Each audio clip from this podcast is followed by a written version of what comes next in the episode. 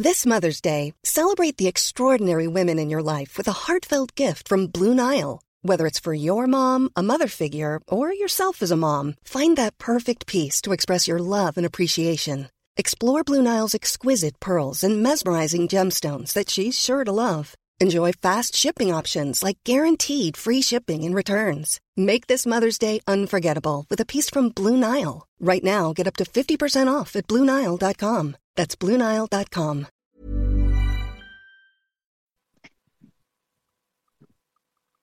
Idriss. Idriss, doucement, s'il te plaît. Le son. Bonsoir et bienvenue dans le podcast. Bonsoir et Ah bienvenue. merde, j'ai pas coupé le micro. Un début absolument pittoresque. Bonsoir et bienvenue dans le podcast Culture PSG du lundi 14 septembre 2020. Le podcast qu'on espérait ne jamais faire va malgré tout avoir lieu. Nous allons débriefer la défaite du PSG contre l'Olympique de Marseille. C'est la première fois depuis que le podcast existe que nous nous retrouvons dans cette situation. On espère être plus dignes que nos joueurs.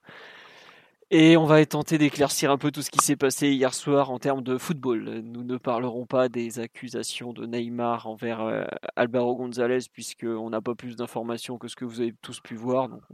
On va essayer d'éviter ça. On ne parlera pas d'arbitrage parce qu'on ne le fait jamais. Effectivement, évidemment qu'on condamne ce qui s'est passé, euh, mais c'est pas trop le, le thème du podcast. Donc il y a pas, étant donné qu'il n'y a pas de débat, il n'y a pas vraiment de, de, de choses sur lesquelles nous allons euh, nous, a- nous attarder. Donc, on est, on est quatre pour revenir sur le PSG OM d'hier soir. Nous avons, comme d'habitude, Monsieur Martinelli. Salut à tous. Voilà. Nous avons Omar et ses problèmes d'enfant. Je suis désolé, excusez-moi. Bonjour Ces enfants de problème. Exactement. C'est les enfants terribles du podcast. C'est celui qu'on connaît et ceux-là. Bonsoir aussi, l'enfant terrible, Simon. Salut les gars, et bonsoir aux enfants d'Omar. Exactement. Oh là là, Simon, tu as attendu pour défendre Paredes, mais on va commencer d'abord par. On va suivre le, cheminement classique de nos podcasts avec le, traditionnel pouls du match, la performance collective, euh, puis ensuite on parlera des performances euh, individuelles de, nos joueurs lors de ce match. Voilà. Euh, bonsoir à tous sur live, excusez-moi, j'ai oublié de vous saluer alors que vous êtes là fidèles comme toutes les semaines. Donc euh, bonsoir à tous. On va attaquer tout de suite le, pouls du match, donc j'imagine qu'il va être pour moi. Euh, une rencontre, on, craignait, on, en avait un peu parlé entre nous, on craignait un peu ce match de, de comment dirais-je, de, début de saison avec une équipe pas prête, comme le match euh, juste avant à Lens qu'on n'avait pas débriefé l'avait montré, avec un PSG franchement hors de forme et qui avait explosé au bout d'une heure. Euh, malgré quelques retours, bah, c'était des joueurs qui n'avaient pas joué depuis trois semaines et la finale de la Ligue des Champions. Et malheureusement, le, bah, le PSG entame plutôt bien le match. Il y a quand même euh, une bonne première demi-heure, mais à partir du moment où Marseille marque, on voit que Paris n'arrive pas à, à rester dans le match. Ça revient un peu mieux après le, la mi-temps, pardon. On fait une bon début de seconde période. On a quelques, on a une bonne maîtrise du ballon.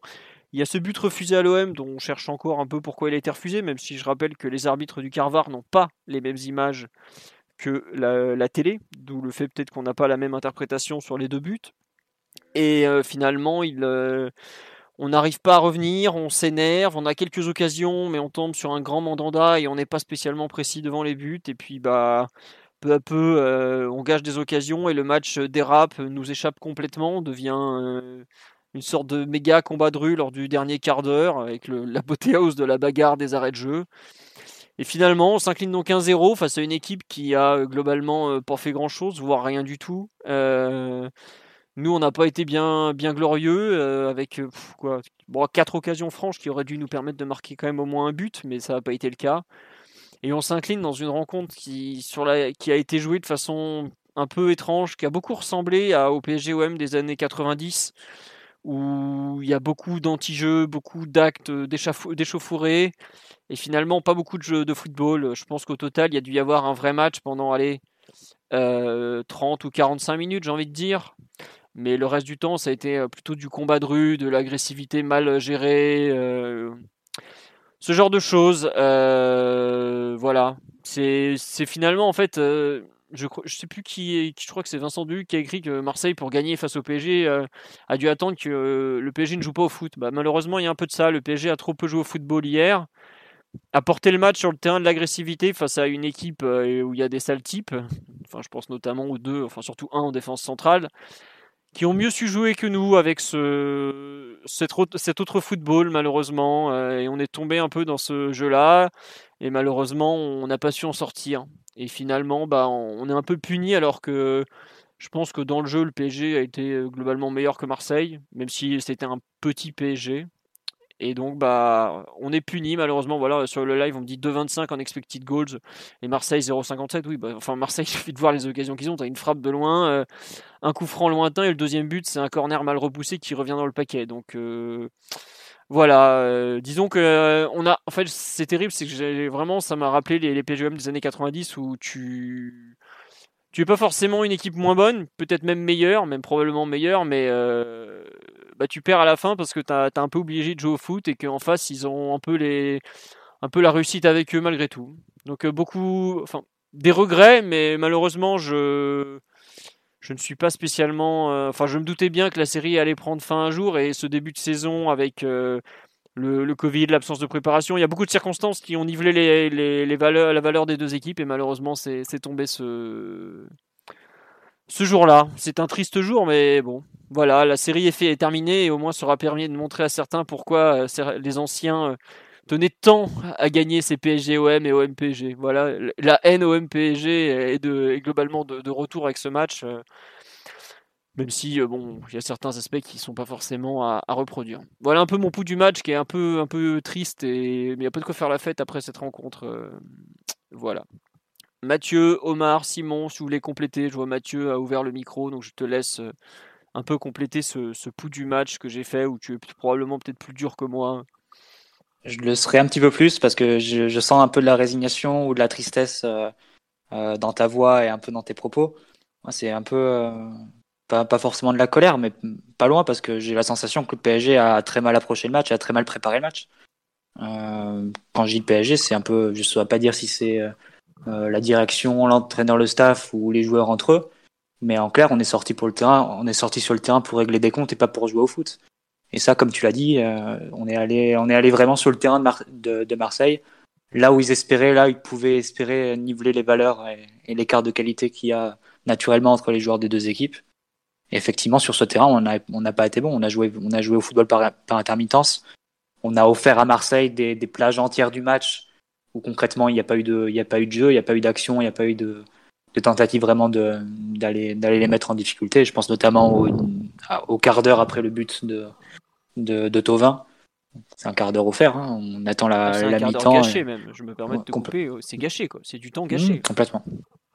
Complètement. Et tu peux aussi dire le, le dernier quart d'heure, les dernières 20 minutes aussi de, de, de la partie, c'est c'est le même topo.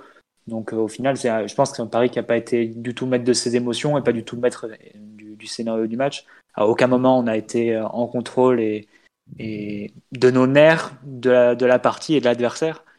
Et forcément, quand tu es dans cet état d'esprit-là, quand tu une, arrives sur le terrain avec une sorte de fragilité, de d'émotivité, des nerfs un peu, euh, oui, presque à fleur de peau, comme ça, bah, tu t'exposes à, la moindre erreur de, de partir un peu en, en panique ou en perdre, euh, perdre le contrôle, oui, contrôle émotionnel de ces, des événements. Et c'est ce qui s'est ce qui s'est vraiment passé. Une équipe qui s'est frustrée au fur et à mesure des occasions qu'elle ratait et euh, au fur et à mesure de son impuissance euh, que- qu'elle manifestait par rapport, par rapport au but de Steve Mandanda. Donc au final, oui, j'ai un jugement assez sévère de, ce match parce que quand tu es une équipe qui est censée avoir passé, passé un cap au niveau de au niveau européen, au niveau de, de la capacité à gérer des grands matchs, peux pas te présenter justement dans un grand match comme celui-là euh, avec un aussi faible contrôle de tes émotions. Donc euh, de ce point de vue, je serais très très sévère. Euh, après sur le plan plus technique et au niveau du jeu, ce qui est à noter, c'est que c'est un peu la façon dont Marseille a défendu qui a orienté le match. C'est-à-dire Marseille défendait vraiment dans l'axe et a libéré complètement les couloirs. À partir de là, on a centré en, en rafale et en avalanche, notamment sur le côté droit. Euh, pour le coup, Florenzi a fait, a fait une bonne première et j'ose pas imaginer ce match si, si on a vu Kerrer ou Dagba dans cette position-là, laissé complètement libre et, à devoir euh, se débrouiller un peu tout seul. Euh, je pense que pour le coup, on aurait pu faire un match sans, sans aucune occasion, vu qu'à peu près tout, tout part de, Florendi sur ce match-là. Et effectivement, si tu fais le bilan sur les, sur les 90 minutes, je pense qu'il y a quatre vraies occasions du PSG. La première qui est énorme, de Verratti avec le, le, miracle de Mandanda. Ensuite, un centre de Florenzi avec une tête de, de Di Maria, de Neymar, pardon. Euh, ensuite, on a, on a l'occasion de, de Sarabia qui est sur le centre en retrait de, de Florenzi. Et ensuite, on a une dernière occasion sur un centre de Sarabia que Neymar reprend, reprend mal. T'as pas aussi Donc... euh, la, la, frappe de Neymar du gauche Tu l'as compté ou pas? Allez, bon, on peut la compter si tu veux. C'est une frappe un peu loin à l'entrée de la surface. Je la compte pas forcément comme une action, action ça, claire. Mais, que mais tu... Un mauvais gardien aurait pu la prendre, pas Mandanda. Quoi. Voilà. Pas le, c'est vrai qu'elle est, elle est, elle est, déviée par, elle est déviée par Alvaro, ça allait être ça, il me semble. Donc, euh, bon, axe droit, pu, ça, doit être, euh, ça doit être Alvaro. Alvaro, ouais. Donc c'est possible que ça aurait pu, le, aurait pu le surprendre, mais dans l'ensemble, je trouve que le PSG a pas fait assez. J'ai été assez surpris des, des commentaires de, de, Thomas Tuchel en, en, fin de match. On, on en discutait un peu euh, avant le podcast. Juste pour par curiosité, j'ai été euh, repêcher ce que disait Laurent Blanc après le PSG Ajaccio de 2013, celui où pour le coup on est on finit le match à 35 tirs euh, avec trois ou quatre barres transversales et, et un Ochoa qui fait le, le, meilleur match de sa carrière. Euh, bon, c'est pas du tout la même tonalité, alors que pour, pour le coup, la qualité du match et, les enseignements auraient dû être beaucoup plus positifs à l'époque euh, de, ce PSG Ajaccio-là. Donc je je sais pas trop où est-ce qu'on veut en venir. Est-ce qu'on est-ce qu'on se satisfait vraiment d'avoir eu le ballon et d'avoir eu la domination face à Marseille qui globalement t'a cédé le terrain, t'a cédé le ballon et t'es es vraiment parti dans, l'idée de, protéger au maximum son but. Hein. C'est pas pas à un moment quand tu mets Tovin seul en pointe, euh, ensuite Maxime Lopez aussi pour pour densifier ton milieu, les intentions elles étaient extrêmement claires. Euh, Villas-Boas n'a pas voulu pêcher de, la même façon qu'il qu avait pêché l'an dernier au Parc des Princes en se prenant 15-0 en mi-temps. Et de ce point de vue, je, enfin, honnêtement, je n'ai pas de, de points positifs vraiment à tirer de ce match-là. Ni, ni la façon dont on l'a géré, ni la façon dont on l'a joué. D'accord. Bon. Euh, Omar ou Simon, pour compléter un peu cette vision globale du match, avant qu'on qu détaille peut-être un peu plus le, le, plan de jeu et tout ça, qu'est-ce que vous avez, est-ce que vous avez quelque chose à rajouter, par exemple? Je pense que le, le, point que soulève Mathieu sur, euh, sur l'approche est, est fondamental dans, dans ce qu'on a pu voir en termes de production sur le, sur le terrain. Je, je, là, là où je me questionne, ce que je comprends pas, c'est qu'est-ce qu'en fait pouvaient bien en avoir à faire les, les joueurs du PSG de, de ce qu'ont pu raconter Payet et tous les cancrelats qui composent l'effectif de Marseille, au point d'arriver dans un tel état de nerfs et de, et de proposer euh, ben, entre rien et pas grand-chose euh, la plupart du temps de, ce match et d'amener ça sur un terrain sur un terrain de petite équipe pour reprendre l'expression qu'a qu employé Tourelle pendant le courant de l'été. C'était c'était ni fait ni à faire. On savait très bien que que l'approche de Villas-Boas serait forcément extrêmement minimaliste parce que c'est l'approche qu'il a contre Angers, Brest et n'importe quel adversaire. Donc je vous laisse imaginer au Parc des Princes avec l'état dans lequel il peut arriver, euh, ce système avec un avec une pointe un peu tournante où, où c'est un poste qui a été occupé aussi bien par Payet, par Tovin et parfois même par Amavi, euh, notamment autour de la de la cinquantième minute, en disait long sur euh, bah, la confiance que que, que Villas-Boas a en ses hommes et, et bah, le, le, le, peu de football qu'ils avaient à proposer. Maintenant, ils gagnent sur euh, sur une action bah, où on enchaîne erreur, où on enchaîne trois erreurs euh, défensive assez flagrante, donc ça forcément bah, ça se paye. Mais derrière, en termes de, de plan de jeu, enfin il me paraît assez clair qu'on avait très très très très peu à proposer et que l'espèce de miracle permanent des, des, des, arabesques de Neymar, à un moment, elles ont quand même leurs limites et là on s'y on, s'y est confronté parce que je pense que de la, à partir de la, de la 45e et où il a commencé à multiplier les percussions, on a vite compris qu'on ne pourrait pas marquer autrement. Donc ça, c'est, assez regrettable et c'est, ça, ponctue un peu une semaine, une semaine assez bizarre où il s'est passé ben, plein de choses assez, assez, j'ai envie de dire négatives autour du club, notamment au travers plusieurs déclarations et une prestation, euh, du coup, deux, deux matchs même s'il faut pas tirer de, de plan de sur la comète et il n'y a pas de choses définitives au, mois d'août, surtout dans une saison aussi particulière. Mais force est de constater que les, deux productions sont pour le coup très pauvres, euh, insipides offensivement, invisible même pour certaines. Je pense à, je pense à quand, je dis ça, mais on en parlera quand on, évoquera les cas individuels. Et euh, tu te rajoutes pas euh, de la tranquillité parce que on va découvrir quelque chose qui nous est pas arrivé depuis longtemps, c'est qu'on va voir aussi courir après la forme, mais aussi courir après les points. Et euh, dans une saison où il va y avoir très peu de temps d'arrêt, c'est pas un, super calcul, surtout avec bah, le nombre de joueurs euh, indisponibles qu'on va avoir d'ici peu. Surtout, enfin, pour compléter sur le, courir après les points, euh, le PSG doit engranger vite des points. Si ça fait comme l'année dernière que le championnat est arrêté à la, 27e journée, qu'on fait ça au ratio, tu peux pas te permettre de perdre des points en route. quoi. C'est un truc tout bête, mais euh, là, euh, il reste plus qu'en gros, enfin, je prends un exemple, 27, hein, 28 journées avec le Covid, on, navigue à vue hein, tous, hein, les clubs, nous, euh, enfin voilà, on le sait que c'est une situation très compliquée. Voilà, tu peux pas, tu dois marquer des points, quoi. C'est sûr que c'est que le début de saison, que on est bien d'accord qu'on peut pas tirer des plans sur la comète. Bah, enfin, physiquement, on est, on est hors de forme, quoi. Et puis c'est normal, on n'a pas fait de match de prépa, on n'avait pas, là, on a quand même une demi-équipe qui a pas joué depuis trois semaines ou presque. Bon bah ça se voit au bout d'un moment. Marseille a fait une préparation tout à fait classique et normale. Euh, comme Lens, ils nous euh, jamais été en difficulté athlétiquement par, par rapport à nous. Donc euh, c'est bon. Mais il y a quand même, disons qu'il y a un truc qu'on on pas, on en a pas parlé, mais le PSG aujourd'hui, il a un gros problème de d'efficacité et de réalisme. Ça fait trois matchs qu'on n'a pas mis un but quand même, en ayant sur le terrain des quand même des internationaux de partout. Je sais pas si on se rend compte, ça veut dire de, de pas, enfin je veux pas être méchant, mais euh, tout le mandanda qu'il a, c'est pas Manuel Neuer. Qu'on marque pas contre Manuel Neuer, je veux bien l'entendre. Qu'on marque pas contre euh, Lec, le, gardien de lance, bon, c'est déjà un peu plus dur à entendre, mais ce jour-là, vu les joueurs affichés, alignés, pardon, c'était un peu plus compréhensible.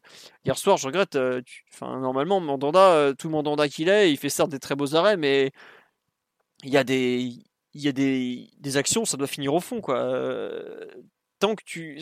Si déjà, enfin, on n'est pas en grande forme, on fait pas euh, des matchs très très aboutis, c'est le moins qu'on puisse dire. Même si, par exemple, hier, normalement, on fait un match de petit niveau, mais qui doit te suffire pour gagner, je pense. Enfin, en tout cas, moi, je, suis d'accord que c'est pas une bonne prestation, mais quand tu vois ce que produit l'équipe en face, euh, tu dois gagner normalement. Mais quand tu mets pas un but, au bout d'un moment, forcément, tu t'exposes à, quand même des, grosses difficultés qui vont te, poursuivre, quoi. Et, sur le live, effectivement, on me dit, il nous manque d'un avant-centre. Mais hier, il a, ça s'est beaucoup vu qu'il manquait un avant-centre. Mais au, bout d'un moment, euh, enfin, on parle de joueurs qui sont tous internationaux. Je peux être méchant, mais Neymar, Di Maria, Sarabia, c'est des joueurs qui valent euh, entre 15 et 20 buts par saison normalement et qui ne doivent pas peuvent pas se retrouver à rater des occasions pareilles. Euh, là, il y a Icardi qui va probablement revenir contre Metz, mais au bout d'un moment, euh, le PSG pour moi a surtout besoin de, marquer des buts, quoi. Et malheureusement, on parle de l'entrée de Kalimwendo, mais enfin, il n'a jamais mis un but en pro malgré tout, toute l'affection que j'ai pour lui. Mais il y a un, pour moi, il y a aujourd'hui un, vrai souci de réalisme. Mais bon, comme je suis d'accord, je rejoins un peu ce que disait Mathieu on n'a quand même pas abordé le match de façon très intelligente. Et je trouve que ce que Payet a réussi à faire avant le match, paradoxalement, euh, bah, on est tombé dans un piège grossier. Et... qui est-il en fait? Qui est-il? Qui est Dimitri Payet? Pour foutre le, club, l'équipe dans, dans cet état de merde Enfin, il n'y a pas besoin de rappeler ces, états de service c'est incompréhensible, c'est lunaire en fait comme approche, vraiment, de se dire on va leur régler leur compte. leur régler leur compte, c'est ce qu'on fait depuis, bah, ça faisait 20 matchs de suite, et ça s'est toujours passé sur le, sur le rectangle vert. Il n'y a pas de meilleur endroit pour faire passer des messages, surtout qu'on sait qu'au foot, on les aurait battus. Ça, c'est sûr et certain. Mais partir sur le terrain, de répondre à ces provocations, mettre des petits coups de merde dès la sixième minute, c'était sûr que ça mènerait à rien c'était sûr que ça mènerait à rien. Et juste après, pour revenir à, ce que tu disais sur l'aspect de, de, ne pas, euh, de ne pas marquer, bah, en fait, pour finir les, les, actions, il faut arriver à créer du déséquilibre. Et aujourd'hui, euh, ben, force est de constater que c'est es tributaire de, de, tout ce que peut t'offrir Neymar sur, quatre, sur quasiment 80% de la surface du terrain. Et ça, c'est pas possible. Quand tu alignes ben, les milieux tout autant qu'ils sont et que bah il trouve euh, allez je vais être euh, je vais peut-être être méchant parce que j'ai pas vérifié avant mais 10 passes 10 passes vers l'avant en 90 minutes, marquer qui que tu sois, que tu mettes euh, du coup Gerd Müller, Van Basten ou Ronaldo, ça va pas être évident en fait. Ah oui, non, non, c'est sûr. Euh, Simon, tu nous entends, c'est bon? Ouais, je crois que c'est bon. Ah voilà, bon, parce que Simon a eu un problème technique, évidemment, podcast Future PG égale problème technique. Euh, ton avis un peu sur l'aspect collectif, les quelques... on a un peu mélangé tous les thèmes aujourd'hui, j'avoue, on n'a pas été très cadré. Qu'est-ce que tu en penses un peu? Bah, il y a du gâchis quand même. Du gâchis par manque de réalisme.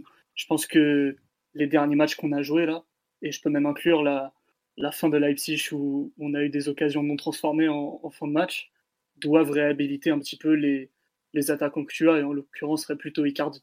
Alors certes, c'est pas pas quelqu'un qui est normalement appelé pour, pour sauver l'équipe de, de ses problèmes offensifs, vu que il était sur euh, une période assez compliquée ces derniers mois. Mais le fait en Ligue 1 de ne pas avoir quelqu'un qui puisse convertir les quelques situations que tu as, qui sont des situations hyper importantes pour pouvoir débloquer les matchs par la suite, te mettre quand même dans, dans, de, dans de sacrés problèmes et, et, le fait de ne pas marquer génère énormément de, de, frustration et le fait de à aucun moment pouvoir marquer le scénario du match de, de ce saut-là, en fait, te, te, met dans les problèmes. Si tu mets Icardi euh, à la place de Verratti des 80 secondes de jeu, j'imagine qu'il y a un zéro et, tu vis une partie tout à fait différente à tous les niveaux. Ça, faut pas l'oublier. Est-ce qu'à un moment donné, si tu es incapable de marquer, tu, tu, vas vivre que des, que des problèmes sur le terrain. Et ça fait plusieurs matchs que le PSG en est incapable pour des raisons différentes à chaque fois. Euh, le Bayern, c'était un manque de, de, réalisme avant tout. Euh, contre Lens, c'était peut-être un, un, manque de, de, talent sur ouais, notamment euh, un manque de créativité de tes milieux de terrain qui n'ont pas, qui pas su exploiter toutes les failles qu'il y avait dans, dans le bloc lensois. Là, contre l'OM, ça a plutôt été de la réussite pure, vu qu'au niveau des expected goals, c'est des quelques situations claires que, que tu as pu créer une équipe en forme ou, dotée d'un de meilleurs joueurs de surface aurait pu le faire. Donc, euh, c'est un peu le retour à la réalité de, la Ligue, à mon avis. C'est-à-dire qu'en Europe, il y a beaucoup de scénarios de match où tu peux te passer d'une de, référence fixe dans la surface en Ligue 1, je ne pense pas que tu puisses t'en passer, ne serait-ce que pour la finition, mais également pour le jeu. Parce que quand tu vois euh, l'OM qui décide de défendre à 9, voire 10, sur une surface vraiment très très courte, très très resserrée dans l'axe, et que euh, paraît-il qu'on n'a pas euh, Prime Marcelo et Prime Daniel Alves sur les ailes pour tout créer, tout sorti de nulle part, même si Florenzi a été très bon, il faut, le rappeler, bah, t'en es, t'en es remis à, jouer sur des mètres carrés qui sont, qui sont très faibles. Tu as très peu d'espace pour t'exprimer. Et le fait, pour la défense adverse notamment, de ne pas avoir quelqu'un pour peser sur eux, pour les fixer, pour, les, pour même euh, modifier la manière dont ils doivent défendre à partir de leur champ de vision. Hier, tu prends la charnière centrale de l'OM, ils ont pu voir et sentir les coups complètement, euh, très simplement en fait. Ils n'ont jamais été challengés sur les déplacements, ils n'ont jamais eu à s'inquiéter de qui partaient dans leur dos, qui étaient à droite, qui étaient à gauche, on a attaqué avec assez peu de joueurs finalement. Quand tu attaques à, à 5 contre 9 ou à 6 contre 9, et, et, dans les joueurs, euh, enfin je dis 5 ou 6, quand tu as le Sarabia d'hier, je, je pense même pas qu'on puisse le compter comme faisant partie de la ligne d'attaque. Donc au final, euh, euh, tu souvent en égalité, en infériorité numérique, tu as des problèmes d'inspiration, tu as des problèmes d'espace, la défense voit venir les actions à des kilomètres, et puis globalement, l'équipe n'était pas prête euh, à jouer ce genre de match euh, à, haut, à enjeu, à haute compétitivité pour la France. Et dans cet état de nerfs, trois semaines après la défaite en Ligue des Champions. Là, il faudrait peut-être reparler du calendrier. Pour moi, c'est un énorme gâchis de jouer ce match-là dès la, dès la troisième journée, qui est du coup pour nous techniquement notre, deuxième journée. Donc là, il faudrait s'adresser un peu aux diffuseurs, un peu à la Ligue. Euh, tu, pour moi, la Ligue 1 se tire un peu une balle dans le pied de mettre le match ou le deuxième match le plus intéressant de la saison dans ces conditions-là, tu lui retires vraiment beaucoup d'importance et tu, tu l'as un peu gâché d'une certaine façon. Moi, je trouve ça dommage parce que un PSG-OM ou un OM-PSG, c'est censé, censé, être clou du spectacle dans une saison et un match qui a beaucoup d'enjeux. D'autant plus que l'OM a été le dauphin la saison dernière et n'était pas dans les, dans les limbes du championnat comme il avait pu l'être auparavant. C'était dommage et, globalement, je pense que c'est ça qu'il faut retenir du match, c'est que quand tu n'es pas prêt à bien jouer, il faut au moins pouvoir gagner les matchs. Et si le PSG ne, se met même pas dans ces dispositions-là, je pense que certains absents ont eu raison hier. Oh. Que, enfin, quels absents Enfin, je comprends pas trop la façon. Enfin... par exemple, qui n'était plus titulaire du tout depuis euh, ah, longtemps et qui avait été pour l'Atalanta avec euh, peu de succès. Euh, oui, oui, non, mais c'est vrai que tu as raison dans le sens où bah, les titulaires, quand les titulaires sont mauvais, ça réhabilite les remplaçants. Mais ça, c'est un des grands classiques du football. Quoi. Il y a certains matchs où les absents ont tort et certains matchs où les absents ont raison. Hier, c'est vrai que c'était plus les absents ont raison, mais bon. Euh, non, mais toi, c'est marrant, Simon, le, le, coup du calendrier, tu. Comment dirais-je tu, tu y crois? Enfin, ça te, ça te parle vraiment, quoi. Bah, c'est pas pour ça qu'on a perdu, mais je trouve ça un peu ridicule de jouer un PSG-OM début septembre en, deuxième match de, de, Ligue 1. Je comprends pas, euh, moi, comme beaucoup de gens, j'ai pas compris ce, ce move-là de, de la Ligue et des diffuseurs. J'ai ma petite bah. idée, mais c'est très très spéculatif. Ah bah non, mais le je vais, je vais éviter d'en parler. Mais... Bah non, mais Téléfoot s'en cache pas qu'ils voulaient le match tôt dans la saison parce que euh, il fallait vendre des, abonnements. C'est logique, c'est logique, mais du coup, euh, en plus de gâcher le spectacle, on passe un peu pour des guignols aussi parce que leur chaîne n'est pas pas tout à fait au point encore. Ouais, bon. Ça, après, c'est leur problème à eux. Ils s'imaginaient probablement plus, plus près que ça. Mais c'est vrai que le, calendrier est bizarre, mais il va falloir s'y faire parce que 4 matchs en 10 jours pour commencer, bon, bah, c'est comme ça. Hein. Là, on en a déjà joué 2 pour deux défaites. on va voir ce que ça va donner. Euh, sur l'aspect football, un peu, euh, Mathieu ou Omar, il y a quelque chose euh, sur lequel vous voulez revenir dans le jeu du PSG peut-être la, façon dont, comment expliquer la surexploitation des côtés, c'est pour vous euh, Marseille qui a forcé le PSG à jouer comme ça, ou c'est le PSG qui, de par les profils alignés et n'ayant finalement pas vraiment de, de, point de fixation, s'est retrouvé à jouer euh, beaucoup sur les côtés? Mathieu euh, bah, bah, tout simplement parce que c'était là, c'était là où était l'espace en fait. on sait que globalement, la façon d'attaquer une équipe, ça dépend de deux choses. Ça dépend des, caractéristiques individuelles des joueurs que tu as et ça dépend de la manière de défendre de l'adversaire quels sont les espaces euh, qu'il laisse? Est-ce que c'est des espaces entre les lignes? Est-ce que c'est des espaces sur les côtés? Bah, Là, pour le coup, Marseille avait fait le choix assez délibéré de, de resserrer vraiment dans l'axe, de mettre de la, de la densité là où il y aurait Neymar et, et Di Maria pour les forcer à perdre des ballons, en misant peut-être sur une condition physique qui serait incertaine de leur part. Et globalement, c'est là où on a eu, euh, on a pu trouver euh, Florenzi à chaque fois lancé, lancé hein, sur des passes assez simples, directement par Kerrer ou par Gay, qui, euh, qui faisait une passe un peu appuyée de 15-20 mètres peut-être des fois, des fois moins, et tu trouvais Florenzi avec un peu de champ pour avancer et pouvoir remettre directement le centre.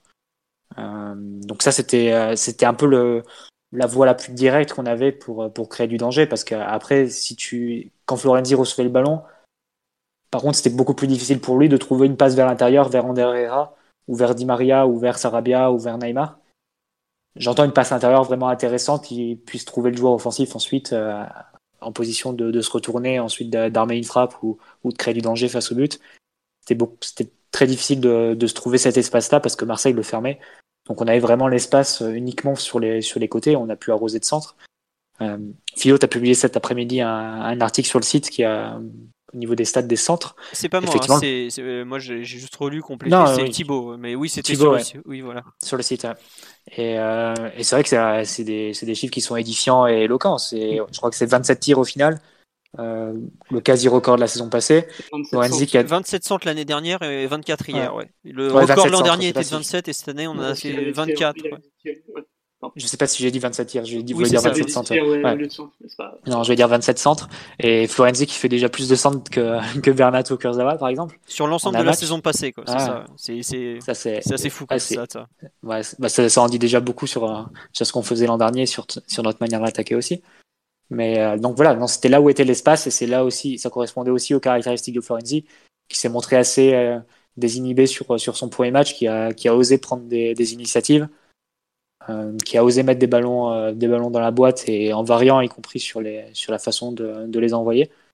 Et c'est, ça été notre manière la plus directe de créer des occasions.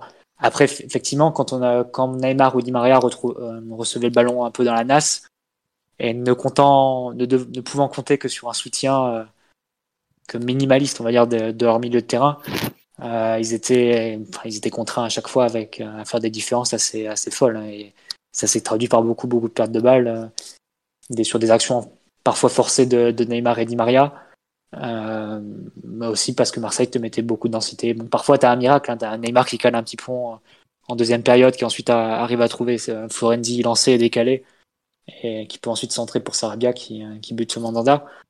Mais voilà, ça demande un niveau de précision technique et de et d'inspiration ponctuelle qui est, qui est assez énorme. Et Paris n'avait pas les moyens, enfin, n'était pas dans les conditions de créer un jeu axial de, grande qualité qui mette en, valeur ses, meilleurs offensifs sur un match comme hier.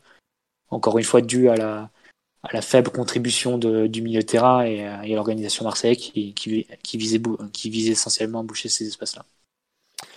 Euh, sur le live, on dit euh, Florenzi a fait plus de centres en un match hier soir que Bernat et Kurzawa. Non, plus de centres réussis. Oui, oui, avec 5 centres réussis, il a fait mieux que Bernat et Kurzawa en Ligue 1 hein, sur euh, la saison passée. On précise pour les gens sur 90 minutes, pas, pas sur l'ensemble de la saison, vu que oui, c'était formulé comme ça. Oui, voilà, oui, oui, oui.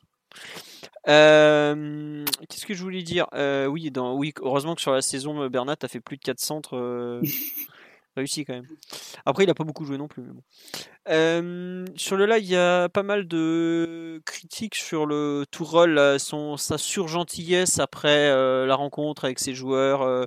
mais après, enfin, il a toujours été comme ça et il le dit lui-même hein, qu'il protégera son équipe jusqu'au bout. Donc, Il a toujours dédramatisé les défaites quand, au moins quand on avait le nombre d'occasions pour nous, ce, ce genre de choses. Quoi. Ce genre de stats que lui aime bien, c'est-à-dire les occasions, le nombre de touches dans la surface adverse, le nombre de tirs concédés. Ça, c'est des trucs qui sont un peu ses marottes, en tout cas, des trucs qu'il utilise devant les médias. Et il y a assez peu de matchs, même quand ça se passe mal, où il défend pas euh, la production de l'équipe euh, sur ce genre de, sur la base de ce genre de données, en. Ouais, ouais, non, il est très axé statistique, euh, un peu même, même stats avancées et tout ça, pour, pour justifier ses défaites. Après, globalement, même à Dortmund, c'était comme ça. il est, il est totalement de mauvaise foi quand il perd. Faut, faut l'accepter. Hein. Moi, je sais que ça me choque même plus. Il tient un discours d'entraîneur. enfin, son discours est complètement euh, inaudible pour le supporter euh, normal après un match comme ça où tu as juste envie d'entendre dire qu'il aurait préféré gagner, qu'il voulait les pilonner ou ce genre de, truc, quoi. Mais voilà, c'est pas du tout un coach qui va dans ce domaine. Et même, je dis honnêtement, quand il a dit avant le match, euh, ils ont rien à célébrer, tout ça, ça m'a excessivement surpris parce que c'est pas du tout, du tout son genre de faire ce genre de déclaration un peu bravarde, mode euh, voilà. Il faut voir comment la question avait été posée. Mais en fait, surtout, ce qui est bizarre, c'est que la question euh, est posée où il, entre guillemets, il botte un peu en touche. Il y a le journaliste qui s'apprête à relancer. D'un coup, il, place cette, cette, sorte de punchline comme si elle n'était pas lui qu'on lui avait dit de la placer avant la rencontre. Quoi. Alors je, c'est là où je trouve Mathieu, euh, je crois que c'est Mathieu ou Omar, je sais plus, qui disait que la rencontre a été mal préparée. Même dans sa communication d'avant-match, il est parti sur un terrain qui est pas le sien en fait. C'est pas Mourinho tout rôle devant la presse, hein. il aura jamais son aisance. C'est pas un politicien comme Villas-Boas qui encore hier nous a fait des trucs, euh, bref. Enfin voilà, qui regarde le match de son équipe cette pipasse. Hein. Mais euh, il, est parti sur un terrain qu'il ne sait pas, ou il ne sait pas l'occuper. Et j'avoue que ça m'a un peu surpris.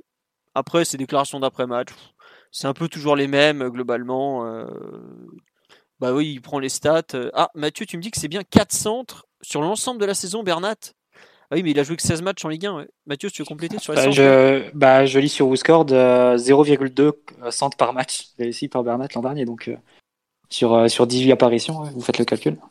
Mmh. Bon, bah voilà, donc c'était bien catastrophique. Après, c'est sûr que, bon, c'est pas. Non, mais après, c'est vrai que ça, ça, traduit aussi la façon de jouer qu'on avait l'an dernier. On sait que côté gauche, on centre pas.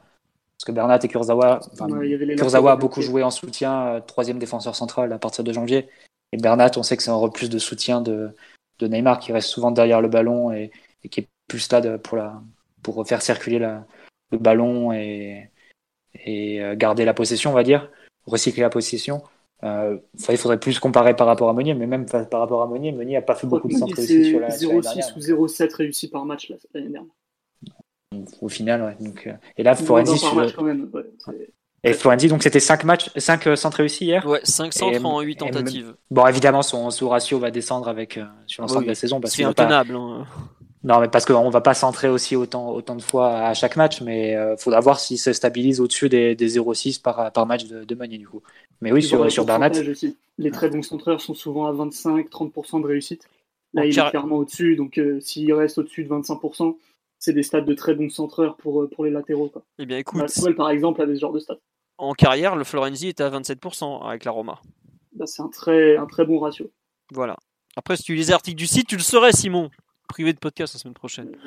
Travail, euh, non, je rigole. Euh, on, a tous, on est tous occupés, on n'a pas forcément le temps de tout lire. Euh, sur, bon, sur Tourelle, non, il y a un truc que, que je, où je trouve où j'ai pas aimé sa communication d'avant-match, que j'ai trouvé déplacé, qui correspond pas, et ça, je le dis. Sa compo, bon, il le fait un peu avec les moyens du bord, mais alors son coaching hier, il est franchement catastrophique. Faut, je suis pas, suis franchement pas le plus belliqueux du podcast envers lui. Je suis même globalement celui qui le défend le plus. Je vais pas le cacher. Mais le changement Herrera Draxler, celui-là, c'est, je pense, un des cinq plus mauvais qu'il a fait depuis qu'il est arrivé à Paris. Je suis pas un fan d'Herrera. Les habitudes du podcast le savent. Je considère globalement que c'est, il est très loin du niveau requis. Mais hier, il fait un vrai bon match en début de seconde période. Il est enfin dedans. Ça commence à bien fonctionner avec Sarabia et Florenzi. Pourquoi il sort à ce moment-là, quoi?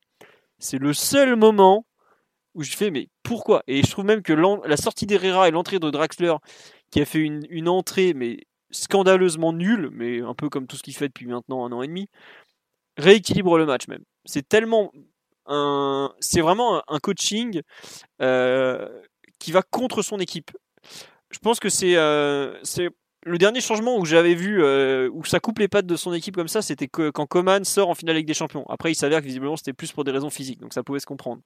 Mais euh, là hier, ce qui fait le, coaching euh, Herrera Draxler, alors soit c'est pour des raisons physiques et dans ce cas-là, bah bon, on fait avec. hein. Effectivement, sur le banc de touche, c'est peut-être le, joueur le plus à même de rentrer. Mais pour le reste, l'ent- l'entrée de Draxler, oh, est- c'est effroyable honnêtement, effroyable cette entrée quoi. Et vraiment, euh, enfin, autant les autres étaient un peu trop prêts à se battre, autant lui, je pense qu'il était pas au courant du thème de la soirée quoi. Il est rentré, il gambadait, enfin, et le fait que Tourelle rate un peu son coaching, euh, son coaching comme ça, je pense euh, n'a pas aidé non plus le ses joueurs au cours du match quoi. En fait, les choix qu'il fait sur la compo et tout, bon, passe encore. Mais je trouve vraiment le l'avant-match et les choix en cours de match sont, sont, sont ratés quand même. Euh, je sais pas ce que vous en avez pensé. Bon, en même temps, vous l'aimez pas tous, donc forcément, vous allez pas dire du bien de. Mais je sais pas, euh, Mathieu, Omar, Simon, vraiment le, sur l'aspect un peu le, le rôle du coach dans, dans cette défaite. Oui, Pour Simon. parler du, du coaching en lui-même, c'était pas un bon coaching, mais est-ce que tu avais moyen de faire mieux sur le banc? Je suis, je suis pas sûr. Surtout que là, on est dans, dans un contexte un peu, un peu particulier où il n'y a pas vraiment eu d'entre, d'entre deux saisons. C'est un peu, tout est un peu flou de notre côté. On ne sait pas tout ce qui se passe. Et il y a des, des coachings qui, à mon avis, sont juste médicaux pour gérer les minutes des uns et des autres. Verratti, par exemple, qui, euh, sur son niveau de jeu, méritait pas forcément de sortir avant un Idrissa Gueye qui a été euh, coupablement quelconque. Euh, je pense que c'est juste de la gestion physique parce qu'il était blessé il y a pas longtemps et qu'il a dû jouer beaucoup beaucoup de minutes à Lens. Ça, oui, c'est c'est le cas. Euh, donc je, c'était un mauvais coaching, mais est-ce que tu pouvais faire un bon coaching sur ce match-là, sachant que le scénario du match n'avait pas bougé d'un iota vu que tu étais bloqué euh, au tableau d'affichage, je, je sais pas. Après, Draxler, effectivement, est devenu un footballeur scandaleux. Draxler, relayeur droit, Simon, euh, dans n'importe quel contexte, ça, ça me semblera toujours aussi difficilement justifiable. Je sais vraiment pas Ah, quelle- sur quelle qualité en fait du joueur tu mises quand tu le mets à ce poste. Bah, qui sait faire des, des prises de balles entre les lignes, quoi. Et pourquoi à droite? Qu'est-ce qu'il fait après s'il a réussi sa prise. Il y a des mecs plus forts que lui à gauche, tout simplement. Mm. À un moment donné. Draxler, euh, Verratti et Draxler, ils jouaient, ils jouaient relayeur ensemble sous Emery, c'était de la- d'un autre, enfin, sur les côtés opposés. Hein. Verratti à droite et Draxler à gauche. C'était Ah, c'est d'une autre sûr, qualité, mais- c'est sûr. Non, on nous dit sur le live, euh, il y avait qui sur le banc pour rentrer Non, je suis ça d'accord. doit il y a- pas l'empêcher de ressembler à un être humain, en tout cas. Ouais, voilà. Non, et surtout, moi, ce qui me choque, c'est la lenteur dans les prises de balles, l'indolence et tout. Enfin, Ah non, c'est clair que Draxler, il a, il a complètement lâché et tout. Le pire, en fait, c'est, on est tous d'accord pour dire que c'est, c'est un ex-joueur au PSG maintenant, mais le problème, c'est que avec toutes les suspensions qu'on a, qu'on va se manger, on va en avoir euh, d'autant plus besoin de Draxler. Tu vas, tu vas forcément l'aligner face à Metz mercredi. Tu risques de l'impliquer aussi face à Nice et, et sur les matchs euh, après, peut-être face à Reims, il me semble, le 27. Ouais. Euh, bah ouais, bah, au bout d'un moment, le, le joueur, quelle, quelle incitation il a à partir après Au final, il a son temps de jeu à Paris, donc. euh, ouais, non, je suis d'accord. c'est d'autant, enfin c'est aussi pour ça que que la gestion émotionnelle qu'on a eue de, de ce match-là m'énerve et me et me semble vraiment très défaillante et, et très pénalisante au final parce que te- tu te mets en tu te mets en difficulté pour ensuite euh, gérer tes sorties et, et tes ventes dont t'as dont t'as besoin d'Ixit le directeur sportif. Donc euh, pour ça que j'ai du mal à excuser en fait hein, le comportement général de l'équipe, de, de, Neymar, de, de, de, Di Maria aussi, de Paredes à la fin. C'est c'est des choses tu dois pas, il n'y a pas d'excuse hein, quand tu quand tu pètes un cap comme ça et que tu sors de, de ton match euh, dans des proportions assez grossières. Après c'est tout le club qui pénalise. Ouais. Euh... Moi, je... Moi du coup, euh, je, je ne comprends pas pourquoi en fait si, si du coup je je suis ce que ce que Mathieu dit qu'on est en face d'un joueur qui a qui a totalement lâché et, qui gagne euh, des minutes parce qu'il y a des suspensions et et des joueurs indisponibles, je ne comprends pas du pourquoi il joue en fait. Moi, je vais je vais volontairement même être provocateur et plus loin que ça. En fait, si le mec veut pas jouer, si le mec veut juste cachonner pour finir son contrat et prendre une, prime à la signature, bah, il faut le placardiser, tant pis. C'est pas grave, en fait. Parce que hier, son entrée, on est au-delà du scandale, parce que le scandale, il est permanent depuis, depuis longtemps. Hier, c'est même risible. Même pour l'estime de soi, il, il y a des trucs, c'est, l'action où il se dribble tout seul, c'est d'une tristesse infinie, en fait. Qu'un mec de cette qualité se retrouve aussi bas y a, je sais pas, il y a un moment où on peut plus, on doit plus cautionner ça. Et Tourelle, il doit arrêter de l'aligner. Il doit pas le convoquer, c'est terminé. Faut, faut passer à autre chose, faut mettre euh, qui il veut. Il peut tout tenter, mais c'est plus possible en fait. C'est plus possible. Et mon, je pense que c'est, c'est, c'est très difficile parce que c'est un joueur international, c'est un actif euh, du club, c'est un, un, un joueur dont tu penses, et je, j'insiste sur le dont tu penses que tu peux en tirer quelque chose, mais il est anti-compétitif en fait. Et, et, et on parle pas des, des de matchs de, de Ligue des Champions, on parle pour des matchs de Ligue 1. Il est anti-compétitif, il, il veut plus être là, ben terminé, on passe à autre chose. Il y a, il y a beaucoup d'autres choses à faire. Il y a des joueurs qui, qui méritent un intérêt. Là, on, on parle deux minutes à, à parler de quelqu'un qui a pas envie de jouer au football au PSG. Donc, mais euh, justement, tu dis il a pas envie d'être là. Si si, c'est un peu ça le problème, c'est qu'il veut être là, mais il veut pas jouer. Ah, il, a, bah, il a envie d'être là pour la nightlife et d'autres trucs, probablement, je sais rien. Enfin, euh, sa vie doit être magnifique, mais le prêt, ça l'intéresse pas, donc il joue pas. Mm. Il joue pas, c'est pas. Il Ah. faut trancher à un moment. On est très dur avec, euh, avec des joueurs euh, comme Ressé. Moi, je vois quasiment plus de différence entre Ressé et, et Draxler aujourd'hui, si ce n'est le poids et des activités de DJ. Mais on, il, va, il y viendra peut-être. Non non, mais t'as raison. Après, non, je pense que il y a le. Il y a fait- l'agent, Non. ça? Ah non, non, non, pour le coup, bah non, parce qu'ils ont pas du tout le même. Et je suis Rogon, ça t'en- s'entend pas très très bien avec euh, l'agent de, de Tourelle. euh, donc euh, ça, non, c'est pas vrai euh, le coup de l'agent. Enfin, moi je crois Non, pas. moi, je, je, je posais la question, parce que des fois, euh, enfin, Bah, on va pas se raconter d'histoire, bien peut, sûr. ça peut rentrer en ligne de compte. Bien sûr, bien sûr, je vais pas te dire le contraire, mais euh, Draxler est représenté historiquement par Rogan, donc par Roger Wittmann. Euh, quand euh, Tourelle est représenté par son avocat perso, qui est un avocat de vedette allemande que je connais pas, et en général, il y a Pini qui le place sur les clubs. Pini et Wittmann, bah, vous pouvez taper sur internet, euh, c'est pas l'amour fou, hein, globalement. Donc, il faut arrêter de croire que Tourelle joue, que Draxler joue parce que c'est le, parce que l'agent, non, non, il joue, je pense, parce qu'il n'y a pas de joueur déjà. Et puis il faut pas, enfin il y a un moment il s'était retrouvé septième dans la hiérarchie et parce que tout le monde était là. Mais là il y a personne, bah c'est comme Ressé qui rentre à Lens. Il est là parce qu'il y a personne d'autre quoi. Après euh, est-ce qu'il faut, fa- est-ce qu'on fait jouer comme euh, comme on était en fin de saison 2018-2019 à faire jouer des U16 et tout. euh, Bon bah voilà quoi, c'est le choix de Tourelle, Bah c'est de faire jouer des joueurs professionnels. Bah ouais, mais lui il estime qu'au bout d'un Bah, moment il peut pas faire jouer n'importe quel jeune parce que euh, déjà d'un point de vue contractuel ça colle pas forcément et parce que euh, une place dans le groupe du PSG ça se mérite. Alors qu'est-ce que Tour, qu'est-ce que Draxler mérite, c'est toujours une question. Mais bon, euh, je suis même pas sûr honnêtement que si on le faisait pas jouer il aurait plus envie de se barrer quoi. Je pense même qu'au contraire, moins tu le fais jouer, plus ça va être une épave. Déjà que c'en est une belle, alors. Mais effectivement, c'est un cas impossible et improbable, quoi. Euh, ça fait deux ans que le PSG essaye de le lourder et, et qu'il trouve rien. Donc, euh, ça sent le joueur qui va aller au bout de son contrat et tenter de cachetonner encore ailleurs et, et se retrouver euh, peut-être, euh, je sais pas, bah, à Crystal Palace avec Max Meyer, qui est lui aussi un, un ancien qui s'est perdu en cours de route, quoi. Bref, à voir.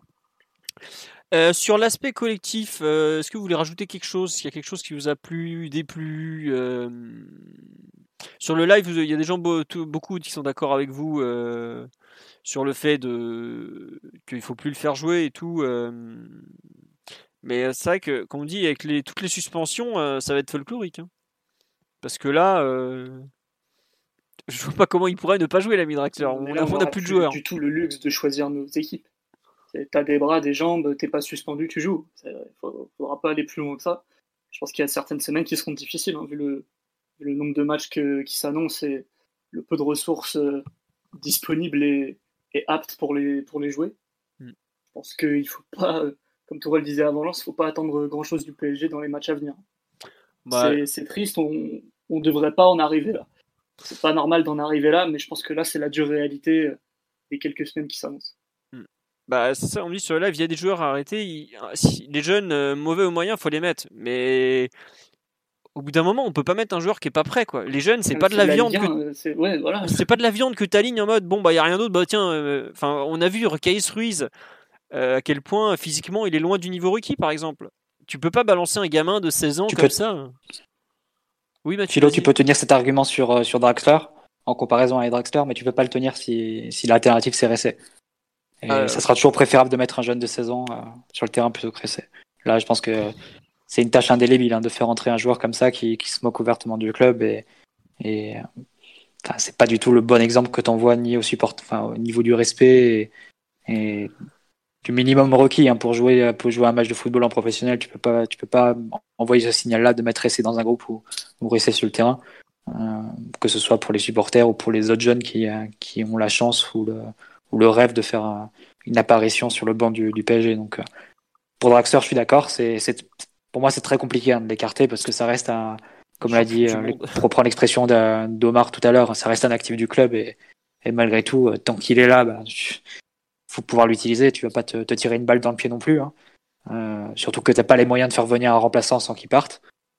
Euh, par contre, pour Ressé, non, ça, il y a, des limites. Et tu peux pas, je pense pas que tu puisses justifier le fait de faire passer un Ressé euh, devant un joueur de, de 16 ans parce que le joueur de 16 ans, il sera plus, il sera davantage prêt physiquement que, que après il y a les enfin on retombe aussi un peu sur la question du contrat et du statut c'est que c'est un joueur professionnel euh, est-ce que tu fais jouer d'abord un joueur professionnel ou un jeune c'est moi j'avoue que enfin je vois la je- Philo Ressé, Ressé, normalement, le seul truc qu'il peut faire au Parc des Princes, c'est le challenge pour gagner la Citroën. C'est pas possible, en fait.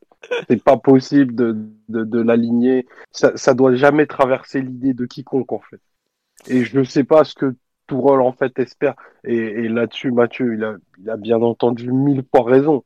Le signal est catastrophique.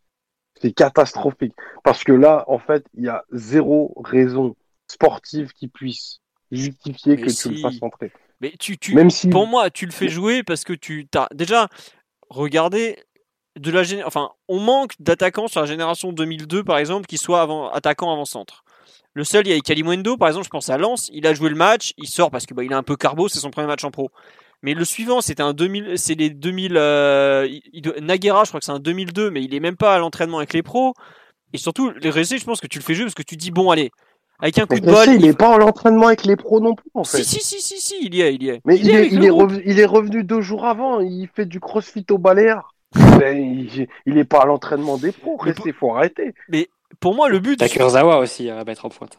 Bah franchement, évidemment, Ah, je mais franchement, mais bien sûr. Kurzawa, je C'est suis un- d'accord. C'est un meilleur, c'est un meilleur attaquant. Mais c'est clair. Mais le truc, c'est que pour moi, ils l'ont fait jouer, euh, ils lui ont donné un quart d'heure entre guillemets perdu parce que bah, le match, on savait qu'on allait galérer pour revenir. Ils se disent, écoute, avec un peu de bol, il met un but. Il y aura peut-être un, Ouais. un club qui va tenter de venir le prendre comme ça. On peut, on peut, on peut le sortir, qui dégage le plus loin possible. Mais Tu vraiment, Enfin là, la, seule chose que t'as gagné, c'est qu'on va devoir lui verser ses primes. hein, donc euh, en fin de saison, Voilà, c'est ça. Le paye ton choix de merde à 500 000 euros, quoi. Tu vois, on dirait un scénario d'un film comique dans les bronzés, quoi. C'est pas possible de se dire. euh, Donc, Ressé, c'est sur un malentendu, ça peut passer. Mais non, mais faut qu'on arrête, tu vois. Faut qu'on arrête, c'est plus possible. Ça, le maillot du PSG, les minutes, ça se respecte et ça se mérite. Faut pas les donner comme ça, cadeau, parce que Ressé, enfin, c'est plus un joueur de foot depuis combien d'années, lui aussi? bon, de peu près depuis la signature. hein. Ben voilà, je veux dire, pourquoi, pourquoi il marquerait à Lens? Enfin, Tu sais très bien que le football, des fois, est plein de d'inexpected euh, things, tu vois, de, de choses où tu te dis, mais qu'est-ce qui Ouais, qu'est-ce ouais. qui s'est passé, quoi? Je suis d'accord, mais tout à l'heure, Simon, il disait, je, je sais pas si c'était à l'antenne du coup, mais des fois, le football est très normal aussi, tu vois. C'est vrai. Donc, donc pour, pour ce genre de choses, il n'y a pas de secret, il n'y a pas de doute. pressé peut rien t'apporter si ce n'est du rire et des colibés. Donc là, on se marre, mais en fait, c'est grave. C'est grave, ça doit pas arriver. Le match d'hier, il n'est pas rentré non plus. Mais il n'est pas dans le groupe hier. Ah bah c'est très bien. Non, non, mais voilà. C'était bien de lui donner des minutes à Lens, c'était bien du coup. J'imagine que ça, ça du coup, il doit y avoir plein d'acquéreurs hein, pour. Euh, bah, euh, le Macumba local a dit on cherche un DJ, euh, s'il veut rester sur place, on a une place de résident pour lui. non, mais qu'est-ce que je te dise Malheureusement, oui, c'est un joueur rincé qui, qui, est nul, nul, nul aujourd'hui, mais bon, voilà, quoi, il est, il est là, écoute. Euh, je pense, je suis pas sûr qu'on le revoit, quoi, que tous les absents, est-ce qu'on le reverra pas contre, contre Metz au fin fond du banc de touche? Je sais pas. Bon. Euh, je vous propose de revenir un peu sur, euh, sur la rencontre d'hier. Bon, d'un point de vue collectif, il n'y avait pas grand chose à souligner, et puis on a un peu fait le, le, tour, puisqu'on a un peu parlé de, de l'aspect mental, du coaching, de tout. On va passer aux performances individuelles. Par quel joueur voulez-vous commencer? Bon, je pense qu'on va tous revenir d'abord sur, sur Florenzi, même si on a déjà un peu parlé avec le, les, stats sur les centres et sa très bonne entrée. Qui veut commencer sur Florenzi euh, euh, je sais pas, Simon, Mathieu. Ah, honneur, à Mathieu, quand même. Honneur à Mathieu. Oui, c'est vrai que d'ailleurs, on n'a pas discuté de cette arrivée. Donc, Mathieu, vas-y, je te laisse commenter un peu cette arrivée de Florenzi en prêt d'un an, avec option d'achat à 9 millions d'euros, et un peu revenir sur son premier, sur son premier match je suis un peu en difficulté pour commenter cette arrivée parce que pour euh, tous ceux qui, suivent un peu le championnat italien ou qui supportent l'équipe d'Italie, euh, Florenzi c'est un joueur qui, qui fait pas l'unanimité mais qui, qui dégage euh, immédiatement beaucoup de sympathie.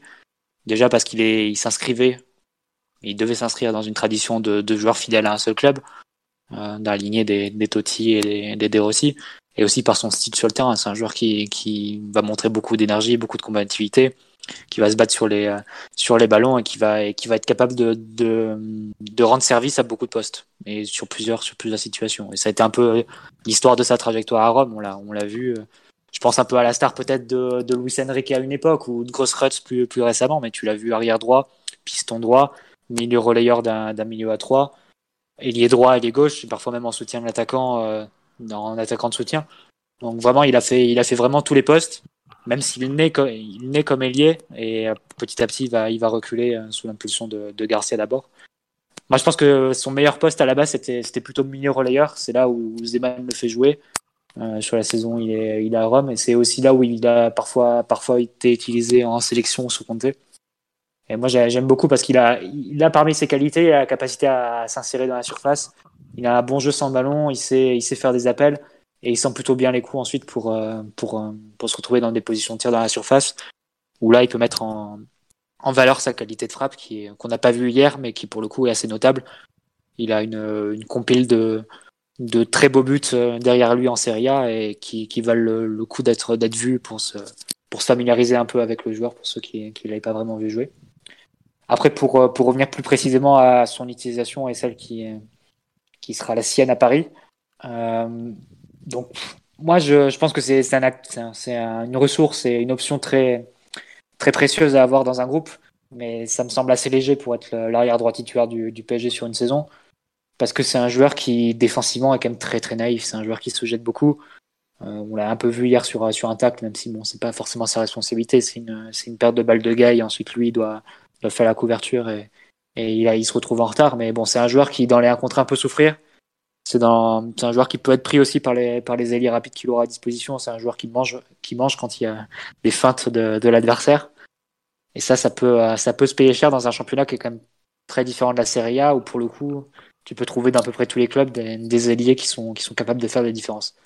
Et qui ont la vitesse et qui ont la capacité aussi à dribbler. Donc ça, c'est peut-être le, le, point d'inquiétude que j'ai sur, euh, sur Florenzi et, son, et sa trajectoire en tant qu'arrière droit vraiment de la défense à 4 du PSG. Euh, je pense qu'il y aura des matchs où il sera en difficulté. Euh, après, si on a des matchs euh, où on doit beaucoup dominer, où on doit avoir la, possession, etc., comme on l'a vu hier, c'est un, très très bon recours et une ressource à avoir dans, un effectif et, sur, et sur le terrain, parce que c'est un joueur qui, pour le coup, je pense comprend mieux que Meunier la nécessité qu'il a d'écarter sur le terrain, de se tenir vraiment très au large et, et proche de la ligne de touche on, voyait beaucoup Meunier parfois ne pas comprendre cette, euh, cette notion l'an dernier, et revenir dans l'axe parfois à 10 mètres, 10 mètres à l'intérieur. Tu te demandais pourquoi alors que tu avais besoin de, de rendre le terrain le, plus grand possible pour écarter et tirer la défense adverse. ça, Florenzi, il a des notions tactiques bien plus développées. Et ensuite, une qualité de pied qui est, qui est très appréciable. On l'a vu hier sur, sur les centres qu'il a pu déposer. Des centres assez, assez variés qui plus est. Donc, pour, toutes ces, pour toutes ces raisons, je dirais que c'est une très bonne opération de l'avoir dans un groupe. Mais que ça me semble très léger pour, pour en faire le, le numéro 1 titulaire sur l'ensemble d'une saison. Il y aura des contextes où il sera, où il sera en difficulté.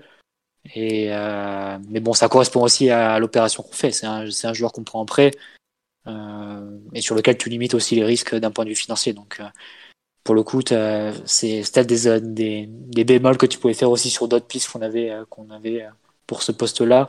Au moins, Florenzi va pas te coûter trop cher et il va apporter quand même sur, sur les domaines où il sera, où il sera attendu. Oui, on nous dit qu'il doit utiliser sa frappe de balle. Bah, je pense qu'on, enfin, Déjà, on a vu, on a vu très vite une chose, c'est que techniquement, il a le niveau du PSG. Quoi. On a souvent vu quand les recrues arrivent que bah, le niveau technique, euh, ils l'ont pas forcément. Et il y a eu une ou deux remises en une touche hier euh, qui, qui, sont pas mal. Il a des pieds, quoi. Enfin, au PSG, c'est un. On, on l'oublie assez souvent, mais c'est quelque chose qui est, très nécessaire. Il y a des joueurs qui étaient considérés comme assez techniques dans d'autres équipes, et on voit que chez nous, ça suffit pas, lui, pour le coup, bah, il arrive. Euh, il a le niveau techniquement quoi. Il sera peut-être pas dans le taureau des, des, des, As, mais à mon avis il en sera pas loin quand même quoi. Et ça c'est c'est vraiment un truc important. Après euh, j'attends de voir effectivement un peu sur euh, sur des matchs où il est très très avancé sur le terrain. Les 70 à 80 mètres derrière lui, il va falloir les couvrir. Hier, il se fait prendre, euh, donc il prend le carton jaune rapidement, mais bon, ça, c'est pas non plus dramatique qu'il prenne un carton jaune, voilà. Faire un ou deux bons retours défensifs aussi hier, mais c'est vrai qu'il y a une, une, transition où il s'arrache en première mi-temps. Ouais. Et il gagne la situation. Moi, je serais assez, je serais très, enfin, je serais très positif sur son arrivée si l'autre option au poste de latéral droit n'était pas Kerrer, par exemple.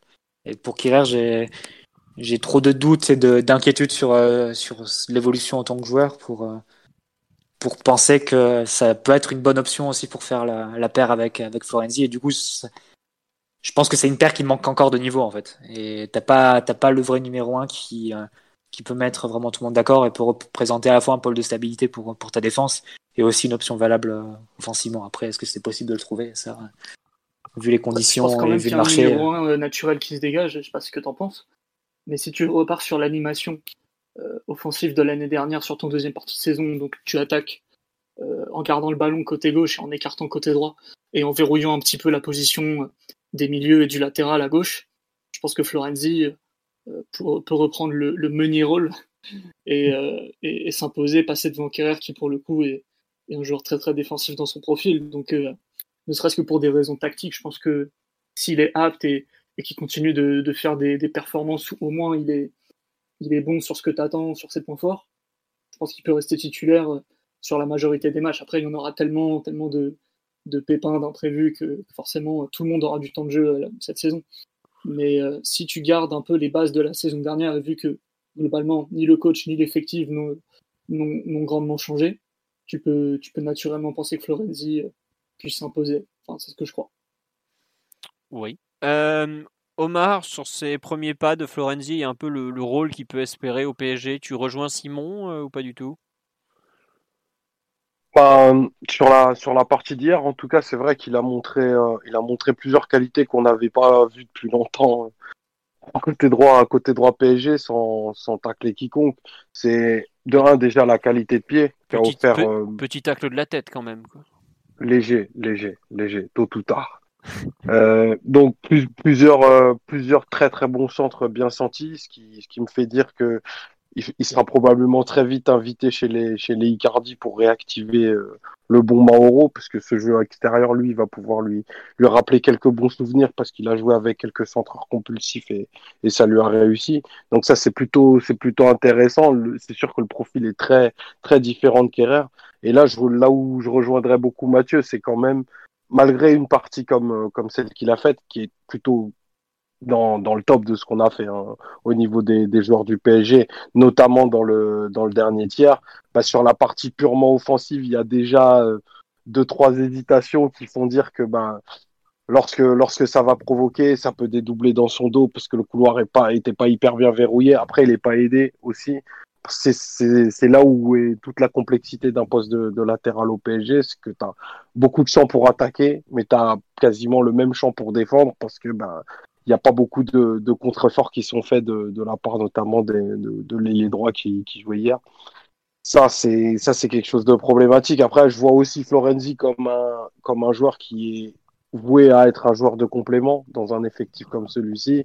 Et si il s'impose trop facilement et qu'il devient bah, le titulaire indiscutable, ça, ça voudra dire quelque chose de nos, de nos ambitions et de la qualité de notre, de notre effectif. Voilà. Je lui souhaite d'être au, d'être au niveau qu'il a présenté hier, notamment celui des 35 premières minutes, bah, 20, 25 fois dans, dans l'année, puisque ce sera d'ores et déjà un transfert réussi. Euh, voilà, dans, dans, un mercato créatif, on peut espérer qu'il se, il se relance et qu'il retrouve ben, le, le, joueur exubérant physiquement qu'il a, qu'il a pu être à une, à une certaine époque. Très bien. Euh, non, sur live, il y a beaucoup de gens qui se réjouissent effectivement de voir des centres pour euh, Icardi. Bah, faudra déjà voir dans quel état Icardi est, puisqu'il a quand même pas joué depuis euh, un mois pile. Faut pas l'oublier, puisque de mémoire, on avait joué Bergame le 13 août, c'est ça? Et on est le 14 septembre. Donc ça fait quand même un mois qu'il a pas joué. Et bon, c'est pas forcément une personne qui a profité de, l'arrêt des compétitions pour revenir fit, comme dirait un certain Allemand. Bon, on verra. Non, mais par contre, euh, le, fait qu'il sache centrer, euh, on a parlé d'Icardi, mais même pour, euh, pour Mbappé qui, qui aime marquer, enfin, avoir du jeu extérieur, c'est quand même quelque chose qui ne peut pas nous faire de mal. Vraiment, est-ce que Florendi sera capable d'animer un peu tout le flanc droit sur l'animation 4-4-2 qu'on avait l'année dernière? Ah, Ça reste à voir.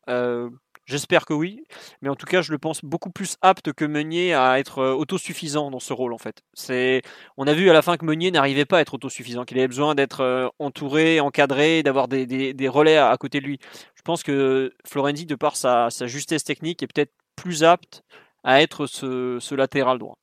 Après, un autre point qu'on n'a pas souligné, mais euh, même si Mathieu en a vite fait parler, c'est que, enfin, qui a parlé des circonstances de son arrivée, visiblement, c'est une recrue qui satisfait aussi bien le, coach que le directeur sportif, ce qui est quand même plutôt une très bonne chose. Et à cet instant, 1 million d'euros, alors qu'on a visiblement pas beaucoup d'argent pour faire venir un latéral droit qui pourrait nous faire aller 30, 40 matchs dans la saison, puisque même après sa blessure, il a quand même ses double, sa double blessure au croisé, il a quand même fait des saisons, il a fait je crois 38, 37 et 32 matchs. Sachant qu'il y a un prêt au milieu, en milieu de saison, puisque l'entraîneur ne comptait pas sur lui, on peut considérer qu'il est plus ou moins fiable physiquement et qu'il euh, pourra nous servir dans différents rôles. Moi, j'avoue que j'attends beaucoup de sa polyvalence, hein, puisque euh, c'est quelque chose sur laquelle l'entraîneur aime s'appuyer et j'espère qu'il n'hésitera pas à le tester dans plusieurs rôles, même au cœur du jeu comme latéral, euh, peut-être reprendre un peu le rôle qu'avait Dani Alves à savoir un, bon c'était plus Alves n'avait plus les jambes pour être latéral droit mais est-ce que euh, Florenzi aura la capacité à l'être euh, en, Ligue 1 face aux phénomènes athlétiques qui sont face à nous sur les côtés j'en suis pas certain.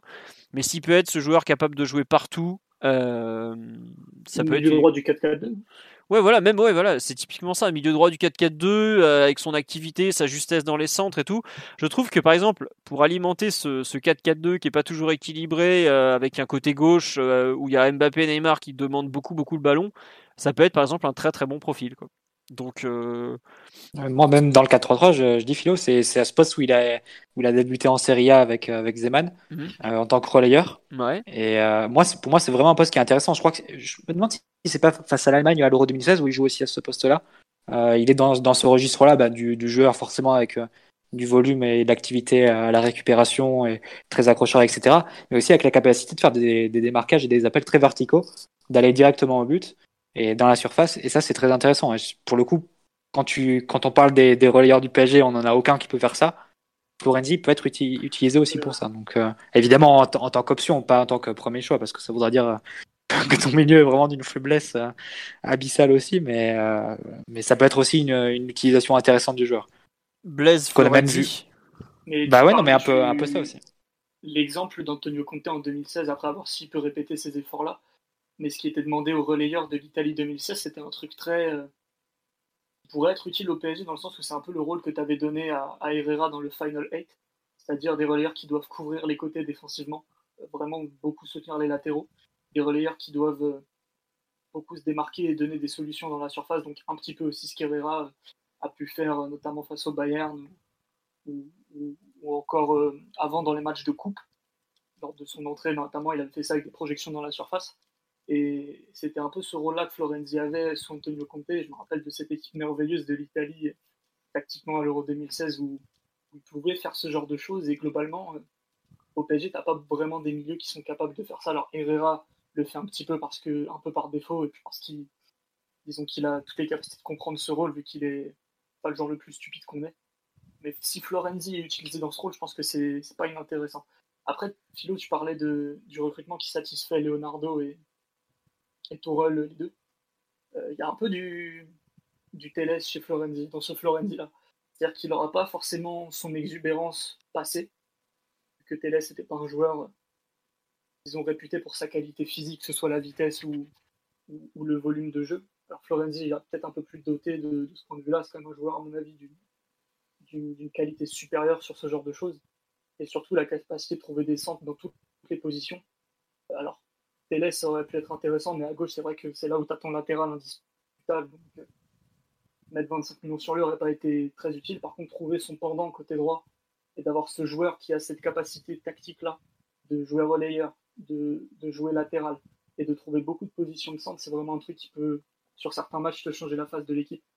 Passer d'un côté droit, soi-disant offensif, ton titulaire était le meunier, quelqu'un soi-disant euh, de très équipé pour attaquer et qui n'a pas réussi plus d'un centre par match pendant trois ans. Et là, tu vas passer à un joueur qui est capable de réussir entre 1 et 2, peut-être plus au PSG, vu le contexte, euh, deux centres par match. C'est enfin, pas un petit changement. Pour moi, il y a un saut de qualité qui est, qui, est notable et, si Florenzi fait des bons matchs, on devra s'en féliciter c'est pas juste du bricolage et, de la créativité à ce niveau-là. Quand tu passes de Meunier, première solution offensive, à, Florenzi, surtout en Ligue 1, vu que lui, il ne vient pas de la Ligue 1, il vient d'une ligue quand même très supérieure, c'est, il y a toutes les raisons de, pouvoir se réjouir sous certains aspects. Ouais, moi, il y a un truc, ok, vous, vous avez parlé de Florenzi relayeur. Euh, mais je pense que si on reprend un peu le, Final 8, on jouait avec, euh, en 4-3-3. En début de saison, on avait joué en 4-3-3 avec plutôt des bons résultats. Pour moi, le poste où il peut être intéressant, c'est vraiment si on joue en 4-3-3 en arrière droit, je, ne vois pas de mal. Si c'est vraiment euh, Gay qui doit faire le un peu l'homme de le faux relayeur droit ou Herrera par exemple, ça peut être une association qui lui donne de la liberté offensive, mais malgré tout euh, une certain, un certain équilibre et une sécurité défensive au, au PSG quoi. Et autant j'avoue que j'ai un peu des doutes euh, arrière droit d'un 4-4-2. Bon, même si hier c'est dans ce poste-là qui fait un, de très bons débuts.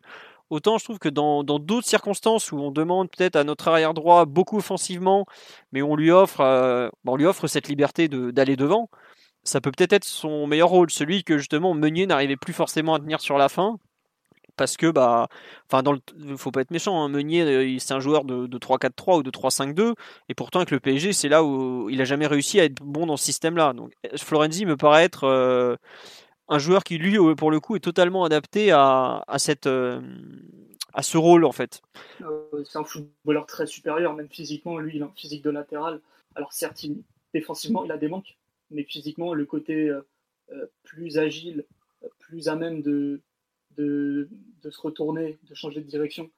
Puis même en termes d'intelligence de jeu, il n'y a, pas, de photo.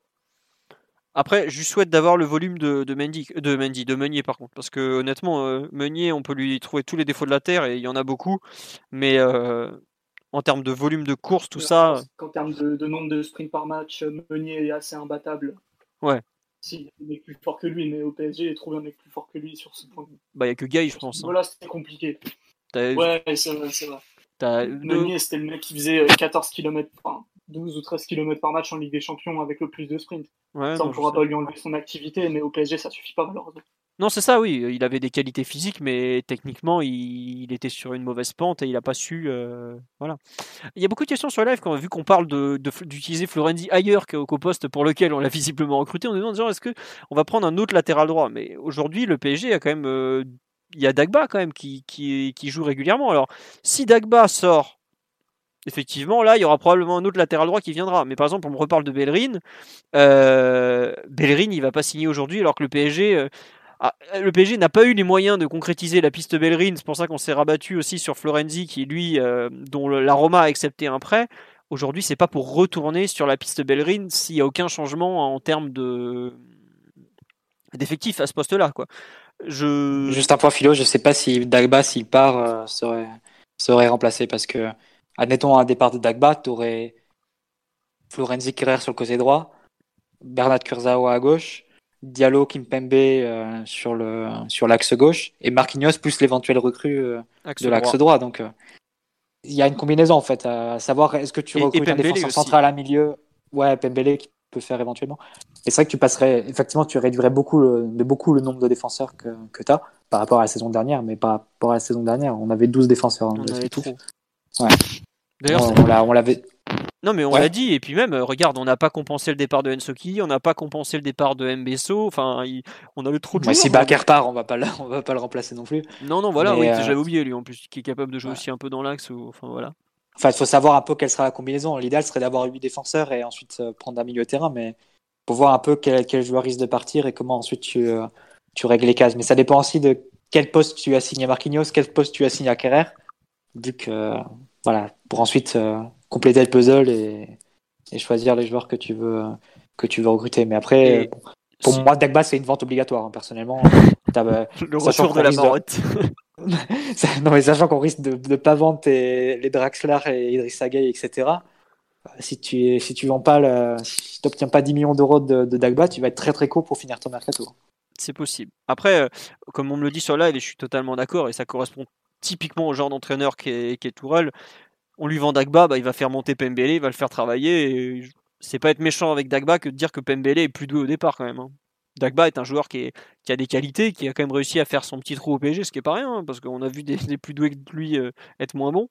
Euh, mais euh, il a, est pas non plus, c'est pas non plus en termes de talent, il a pas une réserve de talent inexploité qui, va nous sauter aux yeux. Hein. Donc bon, voilà, faut voir comment on va, comment on va gérer ce poste. Mais effectivement, je serais pas surpris que que le, bon Colin Dagba soit peut-être vendu, mais il euh, faut vraiment voir l'effectif, honnêtement. Il nous reste euh, trois semaines de mercato. Je pense que ça peut peut-être plus bouger que, ce qu'on imagine. Quoi. Bon, à voir. Mais par exemple, euh, sur live, on parle d'un éventuel échange Dubois-Dagba. je suis pas sûr que ça soit que Lyon soit intéressé par ça, parce que Lyon a déjà vendu deux arrières droits à ce mercato et va pas se retrouver avec Dagba comme option numéro 1. Quoi. Voilà. Sur, pour revenir un peu sur on dit qu'est-ce qu'on attend pour faire jouer Pembele? Bah, Pembele, il est de septembre 2002, si je me trompe pas, donc il a à peine 17 ans et que c'est compliqué pour un jeune joueur de 17 ans d'être titulaire au PSG, euh, enfin même de jouer, d'avoir du temps de jeu tout simplement. Quoi faut voilà tout le monde n'a pas la maturité de Tanguy Kwasi hein. c'est de la même génération sauf que bah, Tanguy euh, c'est un peu un ovni quand même en termes de, temps de jeu de maturité de, tout ça. Donc euh, forcément ça prend plus de temps pour les autres voilà. Euh, c'est tout c'est pas grave hein. des joueurs qui sont nés en 2002 faut que vous réalisiez que ce sont des joueurs qui peuvent encore jouer en U19 quand même. Donc il y a quand même pas mal de choses devant eux qui sont au début de leur deuxième année U19 c'est pas rien quand même voilà. Euh, pour revenir sur PGOM, on a parlé en bien de Florenzi. Est-ce qu'il y a dans la ligne défensive un joueur dont vous voulez parler? Ou on n'a rien de spécial à dire sur euh, Bernat, Kimpembe ou, ou Kerrer? Bon. En fait, les deux centraux avaient fait leur match dans des styles euh, un peu ressemblants d'ailleurs. Donc c'était pas parfait, mais les deux se sont montrés plutôt au niveau. Après, il n'y avait pas une grande menace qui pesait sur eux non plus. Puis il y a eu deux, trois petits moments où ça a pu tanguer notamment euh, King Pembe qui se trouve à un moment. Mais je, trouve, je les ai trouvés plutôt dans le ton, plutôt sérieux et, moins prompt à l'erreur et à l'énervement que les autres surtout. Ouais, non, juste le pauvre Kim Pembe, je pense que c'est le rêve de sa vie d'être capitaine du PSG, mais euh, je crois que je sais pas s'il a gagné. Euh, j'ai l'impression que ça se passe toujours mal quand il est capitaine. Alors en général, quand il est capitaine, c'est qu'il manquait Silva et Marquinhos, qui déjà t'affaiblit au départ. Mais euh, le pauvre, j'ai l'impression qu'il y a une malédiction sur ce brassard dès qu'il le porte, alors que bah, enfin, il y est pour rien des fois, hein, donc euh, c'est comme ça. Mais bon, euh, j'avoue que ça me fait ça me fait mal de le voir capitaine dans lorsque ça se passe mal. C'est uniquement ça. Sur le live, il y a des gens qui trouvent que Kerrer a été plutôt au niveau. Je suis un peu, je, suis d'accord avec toi, Simon. globalement, ils n'ont pas eu grand chose à faire. Ils ont à peu près fait le taf. Bon bah c'est un peu un non il y a pas pareil Bernat il n'y a pas grand chose à en dire euh. on peut dire Rico qui est quand même pas glorieux sur le but pour euh, enfin je sais plus qui, où est-ce que j'ai lu ça qu'il avait pris un but qu'un bon gardien ne prend pas je sais pas ce que vous en pensez un mauvais match, hein. bon bah voilà un très mauvais match la première frappe elle est repoussée dans l'axe de manière euh, incompréhensible sur le but il prend il le prend angle fermé alors que le ballon vient de très loin donc l'action est prévisible et, en deuxième mi-temps, sur le but refusé, il repousse encore une fois très mal un ballon. Au lieu de le prolonger sur le côté, il le remet dans l'axe et, et, ça finit en but refusé, heureusement. Ça change rien au résultat final. Non, il fait pas un bon match du tout. Et, et déjà, contre Leipzig, qui était son dernier match compétitif, il y avait une ou deux actions, notamment une en fin de match où pareil, il repousse mal un ballon. Au lieu de la prolonger, déjà il est mal tiré, au lieu de la prolonger, il la remet dans la surface. Et c'est Presnel qui lui sauve euh, les fesses sur le coup. Donc, euh, plutôt inquiétant euh, ces deux dernières sorties, j'ai trouvé. Enfin, psyche mitigé, disons que sans conséquence. Mais hier, non, c'est un mauvais match de gardien au PSG, on peut le dire. D'accord. Bon, moi j'étais pas aussi sûr que toi, Simon, mais effectivement, sur le live, on nous dit qu'il peut sortir le ballon et pas très loin et pas loin de sa zone, effectivement. Bon, on va espérer qu'il fasse mieux. Après, il n'est pas censé rejouer avant un petit moment, puisque normalement Navas va, va jouer euh, de, dès mercredi contre euh, Metz. Pardon, je cherchais, c'était Metz. On nous dit que c'était pas rassurant défensivement hier. Bah, pourtant, il y a pas, enfin, ils n'ont pas non plus pléthore d'occasions. Donc, euh, Dans le jeu, selon le modèle d'Expected nous qu'on a à Between the Post, on leur avait compté 0,03 buts dans le jeu, c'est-à-dire l'open play, quoi. Donc pas les coups de pied arrêtés, ce genre de trucs. Donc globalement, ils ont à peu près rien fait. voilà. Je euh, trouve, ça dur de dire que c'était pas rassurant défensivement. D'accord. Mathieu ou Omar, vous voulez compléter sur les, les perfs défensives ou, on passe au, milieu euh Enfin, normalement, l'OM mène 2-0. Hein, a... Je voudrais pas casser l'ambiance. oui, non, non, mais sur deux coups de pied arrêtés. C'est un but qui est valable. Hein, ouais. Bah, je, je, sais pas. Pour moi, je veux pas comme je l'ai dit, les, caméras du VAR, c'est pas celles de la télé, c'est pas les mêmes angles, les, angles, les, les lignes sont pas même Si, même si elle est pas valable pour un centimètre, tu peux considérer que l'action est mal défendue quand même. Ah, euh, attention, je te dis pas que c'est bien défendu, parce qu'effectivement, l'action, il y a une erreur de relance monumentale, on fait n'importe quoi. Le premier but, il y a marquage, pas marquage, coup franc débile concédé, enfin, c'est, on fait beaucoup d'erreurs individuelles hier sur les, les deux buts, ça je suis d'accord. Après, est-ce que ça remet en cause l'idée de, de solidité générale. Je, je rejoins. Je sais pas parce que bah, face à Lens, j'ai pas trouvé le match très très probant hein, de, de la charnière Kimpembe, en ah particulier de Kerrer. Euh, tu as vu un Ganago euh, exubérant là encore et, qui nous a qui nous a bien mis en difficulté. Parfois sur des actions ultra simples, un long ballon en profondeur, Kerrer qui juge mal la trajectoire, qui euh, qui laisse le ballon rebondir et et ensuite qui se retrouve en difficulté face à Ganago, la charnière qui se prend à une de bien joué et, qui se retrouve mise hors de position comme ça. Euh, bon. Honnêtement, je ne veux pas trop charger la barque sur Kerrer parce que pour le moment, ça va. Il n'est pas, pas directement lié à, un but euh, en particulier euh, et à une défaite en particulier du PSG, mais j'ai énormément de doutes. Hein. Et quand je vois dans un, en interview qu'il dit qu'il veut jouer défenseur central, j'en ai encore plus. Ouais, ouais, non, je t'avoue que je, suis d'accord avec toi. Dans l'axe, il fait un, il fait un intérim, mais il a clairement pas le niveau d'un titulaire euh, dans une défense à 4. Même, même sur des questions, même avec le ballon, il y a des, il y a des phases, bon, dans l'utilisation évidemment, où il y a des passes euh, directement pour Florenzi qui peuvent être faites, qui peuvent être faites, pardon. Et il tergiverse, il préfère la donner à Gay d'abord, et ensuite c'est Gay qui la donne à Florenzi, et tu perds, tu perds du temps, mais peu importe, on peut, passer ça. Mais il y a des moments où, quand Kim Pembe a le ballon, il se rapproche de lui, du coup, il attire un adversaire et il bloque complètement la relance comme ça. Il a fait plusieurs fois face à Lens, un peu moins sur le match d'hier, mais enfin, honnêtement, il, y a des, situations vraiment très, très particulières hein, qui, nous, qui nous réservent l'ami, l'ami. Et, et s'il fait pas un saut assez net durant la saison, on va se retrouver en grande difficulté parce qu'on pourra pas prendre. On l'a vu, on prend un latéral droit comme Florenzi. Bon, il, il a de vraies qualités, mais aussi des, des limites euh, euh assez claires. Je sais pas quelle centrale on va prendre euh, pour, pour remplacer Thiago Silva. Je sais pas non plus si on recrutera vraiment au poste de centrale. Euh, bon, on a besoin qu'il passe vraiment ce cap. Hein. Au bout de la troisième saison, Marquinhos c'était un joueur qui, qui comptait dans l'effectif et qui me aussi. Donc mm. là, tu as besoin qu'il te, te, soit plus utile hein, sur cette saison-là. Ouais. Euh, non, sur le live, on parle du, du penalty, la deux minutes, la main, là. Mais en fait, là, on parlait juste de, de la défense. Donc, forcément, on parle plus des, actions marseillaises. Après, euh, main, pas main, à vrai dire, euh, celle de. Franchement, si on siffle celle de la deuxième, celle de Herrera, elle est un peu douteuse aussi. Donc, j'avoue, on n'aime pas parler de l'arbitrage parce que c'est des polémiques sans fin et que. voilà, chacun aura sa vision moi, je trouve que hier, l'arbitre est nul, nul, nul sur tout le match. Il est dépassé de A à Z et franchement, je, suis incapable de dire à la fin s'il a vraiment avantagé une des deux équipes tellement il a été mauvais. Quoi. Euh, c'est voilà. Donc, euh, et par contre, on me signale aussi sur le live que visiblement, il a reconnu son erreur sur le second but de, de l'OM. Donc, il, il, serait, il aurait été valable. Voilà. Bon. Euh, sur euh, Omar, tu as un avis au fait? Qu'on n'a pas, on t'a pas entendu sur les défenseurs, parce qu'on n'a pas, on n'a pas Rico, tu rejoignais Simon, c'est bien entendu, mais sur Kerrer, tu veux rajouter quelque chose ou pas? Non, j'ai pas trouvé qu'on ait fait un, match défensif de, bonne facture.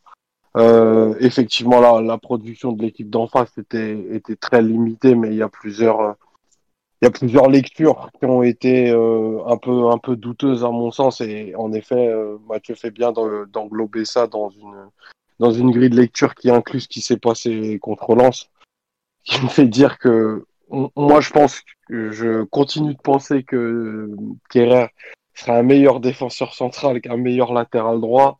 Mais effectivement pour le coup il a il a beaucoup de travail parce que il fait preuve des fois d'une naïveté un peu, un peu désarmante et, l'action dont, Mathieu parlait tout à l'heure est, très juste. On en, rigole parce que ça fait pas but, mais là pour le coup, Kerrer là-dessus, il fait une erreur de, c'est une erreur de minime quoi. Faire une erreur de lecture pareille à 50 mètres de son but, enfin, ça peut pas pardonner à, ce niveau-là. Et effectivement, on sait que que Kerrer est assez coutumier du fait que bah te coûte quand même plusieurs plusieurs choses. Là euh, là sur sa qualité forte notamment on en avait déjà parlé au duel il est pas enfin il est pas impérial en ce moment. Et en effet on commence à voir beaucoup beaucoup de ses de ses limites avec le ballon. Et c'est d'autant plus un problème dans une équipe euh, bah, dépourvue de, de, rythme comme la nôtre. Parce que ben tout est très plat en ce moment parce que bah, tes, tes hommes forts et tes accélérateurs sont, sont pas du tout en forme. Mais si en plus euh, du, du, rythme très plat, on, on, ajoute à ça beaucoup de d'imprécision et beaucoup de tergiversation, bah ça, ça donne pas beaucoup de, de, de, signes rassurants et de, et de qualité dans, dans ce qu'on met. Donc euh, en effet, il va falloir que, que bah, peut-être mettre ses, ses, soucis physiques euh, de côté pour, pour reprendre une courbe de, de progression qui est, qui est très nécessaire vu, euh, vu la construction d'effectifs qu'on est parti pour avoir. Ouais, après, il y a. Pour moi, sur Kerrer, il y a le, il est un peu dans la, dans l'absence de continuité de la saison passée, en fait. Cette pause de 4 mois, elle l'a un peu tué. Manchester, ça a vraiment filé un coup. Je sais pas, je sais pas s'il saura reprendre sa progression parce que je pense que Mathieu a totalement raison quand il parle d'année clé par rapport au fait que ça fait déjà c'est sa troisième année. Mais euh, je sais que c'est un, un, de ceux qui travaille le plus. Il est, il est vraiment apprécié au sein du PSG par son, son sérieux. Euh, une personne sur live qui me dit qu'il était bête. Euh, non, je pense qu'il est pas du tout bête. Au, au contraire, Kerrer. Mais il y a peut-être un manque de confiance en lui, il y a besoin peut-être de travailler plus, de peut-être de faire du spécifique sur certains euh, trucs. Il n'y a pas de honte à faire du spécifique. On en parlait il y a une semaine euh, sur euh, Mbappé qui, ou je sais plus quand c'était, ou c'était après PSG Bayern plutôt que Omar parlait du Mbappé, du spécifique pour Mbappé qui devrait peut-être faire ça. Voilà. Je pense que c'est un, garçon qui a, qui a, du travail devant lui, mais qui a, il a des qualités clairement. mais aujourd'hui, on a, j'ai l'impression qu'on n'arrive pas à lui trouver un poste. Peut-être qu'il il faudrait le relancer euh, où on va revoir une défense à 3 qui lui sied le mieux pour l'instant. C'est là où il a le plus joué dans sa carrière. Euh, voilà. Sur là, on parle d'un manque de confiance. Je trouve qu'il y a un peu de ça, ouais. Mais on a l'impression que le, joueur qu'on avait vu euh, vraiment convaincant à l'hiver 2018, oui c'est ça, hiver, de, hiver 2018-2019, n'arrive pas à reprendre le fil en fait de sa carrière. Donc euh, le fait qu'il soit trimballé un peu partout, ça l'aide pas, ça je, suis d'accord. Mais je pense que il peut, raccrocher les wagons, mais il a du travail devant lui. C'est pas autant Draxler tout à l'heure, on est assez d'accord pour dire que bon bah voilà, on, il faut débrancher la bête quoi. Autant là, euh, je pense qu'il, s'il a toujours ce sérieux, cette envie, cette motivation, il peut reprendre le fil de sa progression parce que ça reste un joueur qui n'a que 23 ans. Il est de septembre 96, il va fêter ses 24 ans sous peu, et il a pas non plus, il a dû jouer 100, 130 matchs en pro, donc il y a pas, on n'est pas face à un mec de 27, 28 ans qui a 10 ans derrière lui et qui, dont il a plus rien à tirer. Et, contrairement à d'autres, je pense qu'il a, il a encore l'envie de progresser, et ça c'est important. Après, il faut qu'il sache maintenant le matérialiser, mais bon, ça, c'est toujours pareil. Euh, je peux, je suis pas avec lui. Je peux peux pas lui dire de le faire. Euh, on nous parle effectivement d'Abdou Diallo, mais alors le problème d'Abdou Diallo, c'est qu'il est gaucher et que la paire Kimpembe Diallo a quand même sorti l'année dernière la pire prestation qu'on ait vue d'une défense centrale contre Reims. Donc, euh, est-ce que le, PSG va la relancer? Est-ce que Tourelle va la relancer? Je sais pas, Omar, je vois que tu veux en parler. Non, mais après, euh, je ne sais pas si on peut utiliser cet argument-là, parce que Kipembe et Kerrer en charnière ont aussi quelques casseroles mémorables. Oui, c'est vrai. Euh, je pense au match à Nantes, de, juste après la, période là où on a abandonné 15 matchs. Donc, c'est pas une charnière qui a, montré beaucoup de, beaucoup de garanties. Moi, après, c'est, je n'ai plus pas d'infos sur le sujet, mais j'ai l'impression qu'il y a, il y a un déficit physique chez Kerrer en ce moment. Euh, il a eu, il a eu beaucoup de, de, de, non-continuité euh, physique due à des blessures. Là, il se retrouve dans une période, je sais pas depuis combien de temps il n'a pas enchaîné autant de matchs complets, mais euh, je trouve que un an, un an et demi, c'est ça. Quoi. Ça se voit beaucoup, je trouve. Ça se voit beaucoup sur euh, sur ses premiers appuis, sur même. Euh, il a, c'est un joueur qui a une super détente, qui a toujours été très très dominant dans les airs, et là, c'est des choses qu'on voit peu. Donc, je ne sais pas s'il y a un peu de, il y a, il y a, une raison physique, mais en tout cas, j'espère que c'est pas ça. C'est pas, c'est pas son vrai niveau qu'on voit en ce moment parce qu'il est là pour le, à mon avis, là, il y est pas vraiment. Après, on n'a pas le choix, il faut bien qu'il joue, on n'a pas de joueur. Donc, euh, il fait partie de ces joueurs un peu qu'on surutilise par défaut, mais on n'a pas le choix. On a, on a personne en arrière central droit. On a Mbesso, on l'a vendu, et c'est vrai que la, la, Tourelle a pas l'air de vouloir relancer Diallo, mais Diallo c'est pareil, il n'a pas joué depuis février. Il a joué, euh, il a joué 5 minutes en... finale de la Coupe de la Ligue parce que Marquinhos sort, c'est tout quoi. On parle de l'état physique de Kerrer, mais je pense que Diallo aujourd'hui il est, il est, il est pas beaucoup plus près. Hein. Il, rentre en jeu à Lens, non, de mémoire en fin de rencontre. Ou c'est, oui, il rentre ouais, 10 minutes. Rentre, PMB sort, ouais, c'est ça. Ah, attends, Simon, t'as remis ton micro bien. Je vais te rebaisser le son parce que sinon tu vas tuer les oreilles de tout le monde. Donc voilà. Mais ouais, la, charnière Diallo, euh, Kimpembe Diallo, y crois toi, Simon, pas du tout? À moyen terme. Oui, ou même en ce moment, ou à court terme. Hein. Ah, Kimpembe Diallo, excuse-moi, j'ai entendu euh, Kerrer Kimpembe. Non, non, Kimpembe euh, Diallo, parce que Diallo, euh, Kimpembe Diallo, j'y crois pas. C'est c'est de gaucher, aucun des deux a l'air très très habilité pour, euh, jouer axe droit. Surtout euh, l'axe droit qu'on demande au PSG, c'est quand même beaucoup de compensation, beaucoup de, travail dans le dos du latéral qui serait offensif. Donc euh, non, je pense pas que ce soit une option tout à fait viable. Mais pour être très franc, même la charnière euh, Kimpembe avec les, deux à leur poste naturel dans une défense à 4, il y a quand même une, redondance des profils et, qui est un petit peu préjudiciable par moment à mon avis. Euh, que ce soit en termes de niveau, mais en termes de profil, il y, a un, y a un problème. quoi. Euh, c'est-à-dire que tu as deux joueurs qui sont des stoppers purs, qui ont une manière de défendre qui est très risquée, qui est très orientée sur l'homme, euh, qui parfois se soucie plus de l'adversaire que soit du ballon, soit des espaces à couvrir. Alors ça peut marcher dans une certaine mesure, voire complètement avec Kim Pembe, parce que déjà c'est un joueur très supérieur à Kerrer, et surtout il avait l'habitude d'évoluer avec des joueurs comme Marquinhos ou, ou Thiago Silva qui sont un petit peu plus équilibrants pour la défense et aussi dotés d'une meilleure vitesse de course. Alors la vitesse de course qu'Herrera il a, mais est-ce que dans sa nature de défendre, les deux seraient capables de se compenser l'un l'autre, de s'équilibrer, de, de totalement euh, rassurer dans la manière de défendre sur, euh, euh, de, bah, sur des séries de matchs complètes en fait? À mon avis, ça reste encore une solution de bricolage plus qu'une solution totalement compétitive. Là, la charnière, c'est Marquinhos, Kimpembe. Toutes les autres solutions, à part peut-être euh, Marquinhos Diallo ou ce genre de truc, ça me paraît quand même euh, très compromettant au niveau compétitif, avec des limites euh, assez claires. Ouais, Même, même Marquinhos, Mpembe, évidemment, enfin, c'était pas la charnière du siècle, quoi, mais ça pouvait déjà faire un peu plus la maille à très haut niveau, j'entends. Très bien. Euh... Non, on nous dit à quel moment Kerrer, notre euh, défenseur central titulaire. Non, mais oui, euh, c'est titulaire à cet instant parce que Marquinhos a eu le Covid et est pas apte. On parle des deux derniers matchs. On parle pas. Euh, évidemment qu'au moment, si on devait faire une équipe type du PSG, il n'est pas titulaire en tant que défenseur central droit. Ça, il n'y a aucun doute. Mais aujourd'hui, la réalité, c'est qu'il va débuter tous les matchs et peut-être qu'il jouera encore même contre, contre Metz et Nice. Hein. donc voilà. Euh, bon, sur Diallo, euh, oui, Diallo revient d'une opération au dos, tout à fait, qui, a été faite, euh, qui a été décalée à cause du confinement, et donc c'est pour ça qu'il est un peu en, retard et tout ça. Qu'est-ce que je voulais vous dire? Pourquoi deux Ah, une question petite. On me dit question bête, me direz-vous? Non, il y a y a des questions qui paraissent bêtes, mais qui ne le sont pas. Pourquoi on peut jouer avec deux droitiers en défense centrale et non avec deux gauchers? Bah, c'est tout simple. C'est qu'en fait, en général, quand on a un gaucher, déjà c'est rare, il n'y en a que 10%. Et donc on le met toujours axe gauche. Donc en fait, quand on se retrouve avec deux gauchers, bah, il y en a un qui se retrouve à jouer axe droit, donc, et il a jamais joué axe droit, donc il n'a pas de repère. Voilà pourquoi une défense centrale avec deux gauchers, c'est extrêmement rare. De mémoire, Tu je fais me pas nous parler de la charnière Armand Sacco, euh, Philo?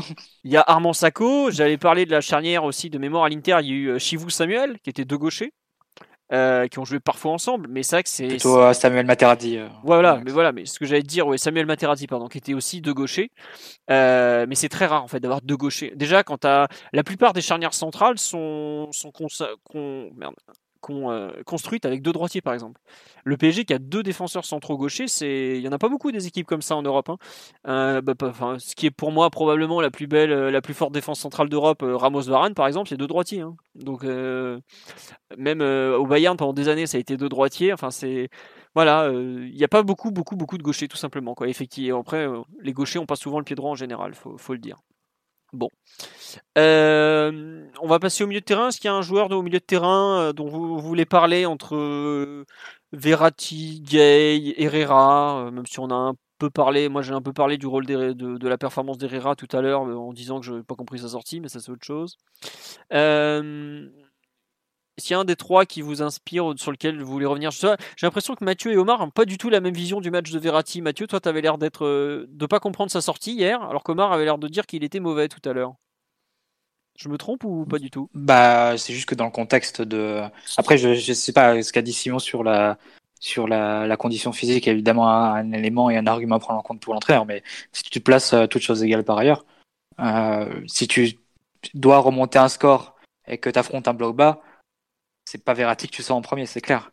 Et sur un match comme hier, quand tu vois que le joueur parisien qui touche le plus, le de ballons au final, c'est Gaï, tu te dis qu'il y a quelque chose qui, tourne qui tourne pas rond et que tu te mets pas forcément dans les meilleures conditions pour euh, pour attaquer euh, une défense regroupée. Donc euh, c'est un peu dans ce sens-là que, que je le disais. Après, est-ce que Verratti était au max de ce qu'il peut faire hier? Je pense pas. Mais est-ce que Verratti est au max de ce qu'il peut faire au PSG Je pense pas non plus. Je pense que c'est une équipe qui joue très très peu sur ses qualités et on a eu l'occasion d'en débattre euh, Des dizaines de fois. abondamment, abondamment depuis deux ans. Euh, pour moi, le PSG, euh, depuis l'arrivée de Tourelle, joue très très peu sur les qualités de, de Verratti. Et après, euh, est-ce que ça, ça risque de changer? Je pense pas. À moins qu'il y ait le, la réincarnation de Mota qui, qui s'apprête à signer d'ici d'ici au 5. Booba Mais non, je- Booba, reviens Bon, ah, c'est pas Mota, Bouba. c'est Non, je rigole, je rigole, évidemment. c'est pas. Non, Non, mais non. ça peut être un. Bon, on fait pas de mercato, mais ça peut être un bon, un bon profil pour associer Verratti, mais c'est pas le type de joueur qui va le, qui va le stabiliser et lui permettre de, de, de s'échanger les ballons ensemble. Mais de toute façon, même la, le, le fait de jouer avec Neymar et Mbappé et, et un jeu forcément avec beaucoup de risques, ça, ça retire de, de l'importance à Verratti. Tu as décalé le, le barycentre de l'équipe- de l'effectif euh, du milieu de terrain vers l'attaque. Et c'est en ça qu'il est, il est pénalisé. Bon, je sais, je saurais pas trop quoi te dire. C'est un peu du, déjà vu et, rien de, vraiment nouveau dans la, performance de, de Verratti, qui en plus n'était pas forcément à 100%. Mais Bah, en fait, ce qui s'est passé, surtout, ce qui nous met dans la, soupe pour le match d'hier, c'est que Verratti n'était pas censé jouer 90 minutes à Lens. Le, profil et le score du match ont fait qu'il a joué 90 minutes, et trois jours plus tard, alors qu'il revient d'un problème au mollet où il aurait même pas. Si ça n'avait pas été la Ligue des Champions, il rejouait pas du mois d'août, Verratti, glo- globalement. Faut bien comprendre ça, quoi. Il était, je pense qu'il sort, il sort pour des raisons physiques. Et aujourd'hui, si Gay joue autant, c'est parce que lui, physiquement, bah, enfin, il suffit de regarder l'équipe. C'est le seul qui avait encore du jus après 90 minutes, quoi. Physiquement, il est, il est 10 crans au-dessus des autres, quoi. C'est, au bout d'un moment, le foot, tu dois courir. Je, suis désolé. euh, je suis d'accord que les pieds, ça aide beaucoup, mais si t'as pas le coffre, euh, c'est quand même problématique. Et pourquoi Gay euh, joue jusqu'au bout? Bah, C'est parce que physiquement, il, il est là, quoi. Et même, je trouve que, j'avoue que j'ai pas trop compris les, les critiques sur son match. Je trouve que par rapport à ce qu'il a pu nous faire depuis 6 à 8 mois, c'est plutôt du bon Gay, quoi. Enfin, Oh, il y a un paquet de contrôles ratés. hein, ça, ouais, mais ça, j'ai accepté peut-être le profil maintenant, mais Bah, le, le, le- le carton jaune de, de Florenzi, c'est un contrôle raté de Gaï. Hein. ah ouais, je, Contrôle orienté, il sait prendre et le ballon ensuite, euh, ça repart sur le côté droit. Florenzi en retard, il prend le carton jaune. Mais ça pose problème quand c'est le joueur qui touche 90 ballons dans ton équipe, en fait. C'est un peu ça la construction. Et je sais pas en fait si le, le fait de le mettre devant la défense comme ça, quand un trio pour relancer euh, et que le ballon va de Gaïa à Kerrer, bon, bah, tu sais que la balle elle sort pas, pas naturellement. Elle sort pas, sort pas très vite. Donc, euh, et que tu vas pas avoir une passe très tranchante pour toucher directement Herrera qui, qui stationnait un peu entre les lignes et qui reprenait son positionnement de qu'on avait vu face à Leipzig notamment euh, sur le match. Donc euh, bon, c'est un peu un peu dans ce sens-là. Après ouais. Pour le coup, il a le mérite d'être toujours apte Et je pense que c'est aussi ce qui va le sauver d'ici la fin du mercato, c'est que c'est difficile de, de le mettre en vente, sachant qu'à tous les matchs, on aura besoin. Quoi. Oui, tous les Très matchs. il inquiet par. Gay, perso. Ah bon, c'est euh, très inquiet toi, Simon? Bah, dans la mesure où, avant son arrivée au PSG et même ses premiers matchs, euh, ses premières semaines, c'était pas un joueur brillant techniquement du tout, qui avait des vraies limites, mais c'était quand même quelqu'un qui avait de la spontanéité dans son jeu. Et je trouve là, depuis, euh, depuis trop longtemps déjà, il a plus aucune spontanéité dans son jeu. Il est toujours en train de calculer ses trucs, il est toujours en train de s'excuser de toucher le ballon, de, de, de, de prendre très peu d'initiative. Après, c'est aussi le plan de jeu qui lui demande d'être très très équilibrant et très sécurisant. Mais globalement, je trouve que la relation qu'il a au ballon se détériore de plus en plus et que euh, il est en perte de confiance totale à ce niveau-là et que du coup, bah, c'est un peu le cercle vicieux. Quoi. C'est moins il en fait, moins il est bon. Mhm. Sais D'accord. si vous voyez un peu les choses Oui, comme ça. bah, en gros, il est sur le cycle des- infernal de la recrue qui est pas, pas très légitime ouais, au milieu. J'avais des souvenirs de Gay beaucoup plus, euh, euh, beaucoup plus à même quand même de faire des choses, même s'il allait en rater. C'était quand même un joueur assez aventureux sur le terrain, parfois pour le meilleur et pour le pire. Mais au moins, c'était quelqu'un qui montrait beaucoup plus de personnalité que ça. Et Le match face à Toulouse l'an dernier, le premier match. Et- Le match face à Toulouse l'an dernier, le premier match. Simon. Ouais. Euh, J'ai pas des souvenirs très très précis de ce match. Bah mais- non, c'était c'était vraiment mieux dans l'utilisation. quoi. C'était plus rapide. ça Non, sortait- ouais, tu dois avoir raison. sortait ouais, plus tu dois avoir raison. Mais ça correspond au souvenir de la période, en tout cas, que j'avais. Et là, euh, c'est vraiment. pff, Le pauvre, il est vraiment en souffrance, quoi. Il se dispute souvent avec le ballon et il faudrait, euh, faudrait qu'il ait un déclic ou qu'il retrouve un peu de, un peu de fraîcheur à ce niveau-là, quoi. Ok. Et Omar, tu en penses quoi de toi de du niveau de performance de Gay que tu suivais déjà avec le Sénégal et donc tu as quand même pas mal vu jouer euh, tout au long de sa carrière?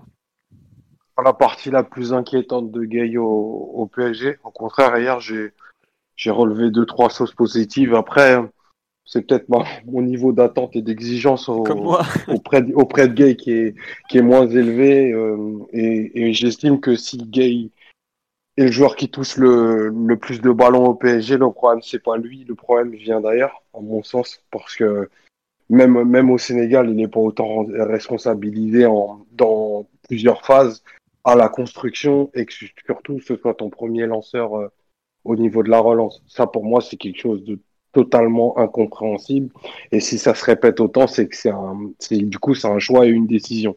Après euh, euh, vous avez parlé de sa disponibilité physique, ben on voit que ça fait de grandes grandes grandes différences parce que Verratti n'est pas annoncé euh, n'est pas annoncé blessé ni ni avant Lens ni aujourd'hui, mais avant Lens, on nous dit déjà qu'il peut pas faire 90 minutes. La première question, c'est pourquoi en fait? Et, et vraiment, moi, je, je me demande en fait pourquoi il peut pas faire 90 minutes depuis pour une blessure qu'il a contractée en début août. Ouais, 5 août. Enfin, par la 4-5 août. Ouais.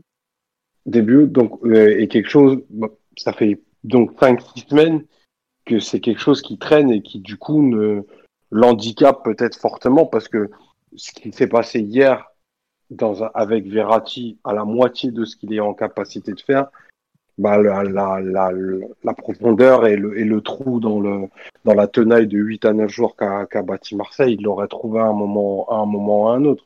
Sauf qu'aujourd'hui, dans, dans le match comme hier, il a très peu de changement de rythme, il arrive pas à accélérer sur ses premiers mètres et puis il a pas il a pas toute sa toute son inspiration qui fait que bah c'est le sel qui fait qu'on le sel de ce joueur qu'on aime tant quoi et hier moi je l'ai vraiment trouvé euh, loin du compte et loin de ce qu'il est en fait alors je suis très d'accord avec ce que dit Mathieu que Verratti est sous-utilisé depuis depuis plus de deux ans dans de dans de très très grandes proportions mais en fait j'ai toujours incriminé la la structure hier dans ce que j'ai vu en fait c'est lui qui m'a inquiété. Et c'est ça le.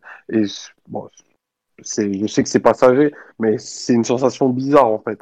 De d'assez, il était trop neutre par rapport à ce qu'il est, et surtout aucune capacité à à pouvoir être un peu plus décisif, être un joueur un peu plus, un peu supérieur quoi. Je trouve qu'il l'a pas incarné hier, et quand je voyais sortir Rongier sortir euh, au pressing très fort sur lui et que ça le gênait, bah, je me suis retrouvé à un moment à me dire euh, non mais Verratti doit vraiment être très très très très très handicapé. En tout cas, sa sortie moi hier m'a absolument pas surpris parce que ben euh, je vois pas comment il aurait pu finir le match à part que à part les mains sur les genoux quoi. Après, il y a, tu as, enfin, quand tu dis que physiquement il n'y est pas, on sait que c'est un joueur qui, a, qui, est régulièrement en difficulté euh, post-préparation physique. À quel point le PSG a travaillé physiquement ces derniers jours pour justement un peu faire de la caisse, on ne sait pas. Bah, bah on a, a dit qu'on ne travaillerait pas en fait, qu'on ferait pas de, de préparation physique. Parce qu'on enchaîne les matchs. Bon, après, peut-être qu'il ment. Maintenant, peut-être qu'il ment. La hein. réalité, la, la réalité c'est que le, le, calendrier te, enfin, te permet pas de, de, faire un gros travail foncier. Je vais regarder sur pas cette de, semaine. Tu fais pas de préparation physique quand, quand, les matchs sont les tous les trois jours. Non, non, mais je parlais de la semaine dernière. Là, cette, là, cette semaine, il y a entraînement tous les jours. C'était au jour de repos. Non, c'était jour de repos aujourd'hui? Non, non, non. Oui, non, normal. Enfin, pour les tous les jours, tous les jours, il y a une séance. Ouais. Et, Donc, et demain, euh... c'est préparation directe du match. Tu fais pas, de, tu fais pas de travail physique. Donc on travaille pas. Hein. Non, non, mais je parlais de la semaine dernière en fait, moi. Du quand on a repris jeudi dernier. Du fait, est-ce qu'on n'a pas fait 3-4 séances euh, où on sait qu'il a du mal à les digérer euh, Bon. De façon très hivernale, quoi, un peu comme, ouais, comme on ça, reprenait. Ouais, ouais exactement. Bah, mais bon. Après, moi, je suis d'accord avec Omar que physiquement, il est. Enfin, tous, ils y sont pas, quoi. Enfin, même, on n'en a pas parlé, mais par exemple, euh... bon, Sarabia, lui, ça fait des mois qu'il est à la rue, mais est-ce que, euh, même dans le, je trouve, dans le contre-pressing, tout ça, il est moins tranchant je trouve qu'il y a beaucoup, même Bernat, on voit que Bernat, avant qu'on soit mené au score, je sais pas s'il passe une seule fois dans les 30 mètres adverses, par exemple. Et le, le, PSG est globalement une équipe très très en retard physiquement sur ses adversaires. Quoi. Là, on joue Metz qui va nous envoyer une équipe de costauds. Euh, Accrochez-vous, je, je crains un peu le, la rencontre, je vais pas vous mentir. Alors que c'est pourtant PSG Metz, en ah, théorie, si c'est points Bah oui, c'est ça. Hein. Metz au parc. Euh... Mm. On Donc... éteint et on s'en va. Hein, si ah oui, non, non, mais, non, mais je. Comment dire Je peux pas euh, oublier aujourd'hui que la réalité du PSG, c'est qu'on est une équipe qui revient. On a 8 mecs qui ont eu le Covid, qui n'ont pas pu s'entraîner pendant une semaine, et à ce niveau-là, c'est quand même énorme.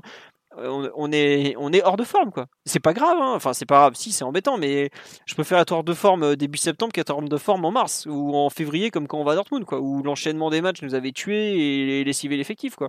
Mais aujourd'hui, il faut considérer qu'on est un effectif qui est en qui est est dans le dur quoi tout simplement et c'est comme quand tu fais les premiers matchs amicaux de début de saison tu t'attends à rien et même des fois après 4 5 matchs amicaux premier match de compétition tu bah t'es pas t'es pas là quoi. Souvenez-vous le match à Rennes qu'on fait l'an dernier il est catastrophique et c'est pourtant c'est le deuxième match de la saison euh, voilà il y a rien dans les chaussettes il y a rien dans les chaussettes quoi c'est tout mais bon.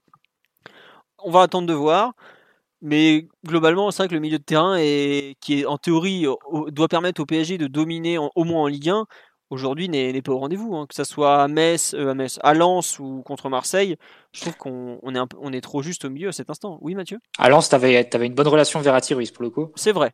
Mais euh, y a dans la conservation, j'entends. Ah, oui, oui. Il, il, manquait vraiment le punch pour créer des occasions. On n'a créé rien du tout sur le match. Mais tu avais au moins une bonne, une bonne relation entre les deux au niveau de la, la tenue technique et la tenue du ballon. Bon, après pour le coup, c'était un match qui ressemblait plus au Verratti de la sélection italienne. C'est ça qui me. Hmm. Non, non, mais bon. Euh, sur le milieu, je pense. Vous, oh, vous voulez qu'on parle de, de l'entrée de Paredes ou? Simon l'a trouvée excellente, donc euh, à toi, Simon. Pourquoi moi? Non, y a, en, ré, en, réalité, il n'y a pas grand chose à dire sur, euh, sur son entrée parce que, quand bien même je l'ai trouvé plutôt concerné, disponible et, et mobile, le PSG jouait plus très bien à ce moment-là du match. C'est pas des moments où on a créé beaucoup de, beaucoup de décalage, beaucoup d'occasions. D'ailleurs, au final, il avait assez peu de solutions devant lui. Il a dû beaucoup écarter le jeu. Et puis après, il y a eu bah, l'altercation de fin de match. C'est, c'était plus ou moins attendu. Je pense que la cote pour le carton rouge, elle était à 1-10 en, 20 minutes. Et, et ce qui devait arriver est arrivé. C'est pas beaucoup plus compliqué que ça et beaucoup plus intéressant que ça, à mon avis. Mais je sais pas, ça vous gonfle pas de voir entre guillemets que c'est devenu un peu le, le, cliché du pas du enfin un peu du, du, chien de garde de Neymar euh, genre il arrive il, dégl il, dé il, dé il, déglingue Payet gratos. Bon euh, on a vu bon, que ça, ça c'est nécessaire. Non mais ça ouais mais ça tu vois je trouve que en fait voilà Neymar a pas réussi à se le payer d'entrée bah Paredes il va revenir ensuite quoi. Mais euh, je sais pas j'avoue que le fait qu'il fasse un peu le, le porte-flingue euh, je trouve que c'est même en fait c'est un peu c'est hyper réducteur déjà. Ça, ça devient, le, je sais pas si on se rend compte, mais c'est un peu le Francis Yasser de QSI, sauf qu'il a été payé 40 millions d'euros euh, et qu'il est international argentin, quoi. C'était devenu, c'était devenu le mauvais Francis Yasser de Luis Fernandez qui rentrait pour découper des types en 2002 parce que sa carrière était en, était en train de couler, quoi. Paredes, il vaut pas mieux que ça, sérieusement. Enfin, moi, je trouve que c'est l'impression qu'il c'est devenu le, le, cliché de lui-même qui me. Ouais, la C'est les, caricature de lui-même. quoi. c'est les huevos, Philo, c'est les huevos. Ouais, mais au bout d'un moment, les huevos, j'aimerais bien les cerveaux aussi, quoi. Parce que c'est bien gentil, les huevos. Mais hier, ils rentrent pas. Enfin, ils rentrent pour remplacer un Verratti à l'agonie. Limite, tu mettais Verratti à l'agonie sur la fin, c'était mieux, quoi. Même en. Non, de toute façon, on n'allait pas se créer d'occasion par le jeu, donc autant casser, euh, casser les joueurs du Marseille. Donc ça, c'était euh, mais- autant rendre ces 20 dernières minutes de souffrance et de- d'agonie. mais de toute façon, qui n'en a pas fait des tonnes hier, à part 2-3 qui se sont bien tenus Bon, Ouais, non, non, mais. que quand tu as un niveau d'agressivité naturel assez élevé et une tendance à, à répondre à toutes les provocations, euh, type à la fin où Benedetto lui enlève le ballon des mains pour, alors qu'il a envie de jouer le corner et il le fout par terre, bon, c'est des trucs. euh, en plus, ils arrêtaient pas de s'asticoter les deux. Quand en revoyant le match, euh, on voit sur le plan principal qu'ils passent leur temps à, à se parler, donc j'imagine qu'ils parlaient pas Maté et Asado. Bon, c'est à un moment donné, c'est des choses du terrain qui, qui nous sont un peu, un peu étrangères à ce niveau-là. Ouais, mais. Ouais.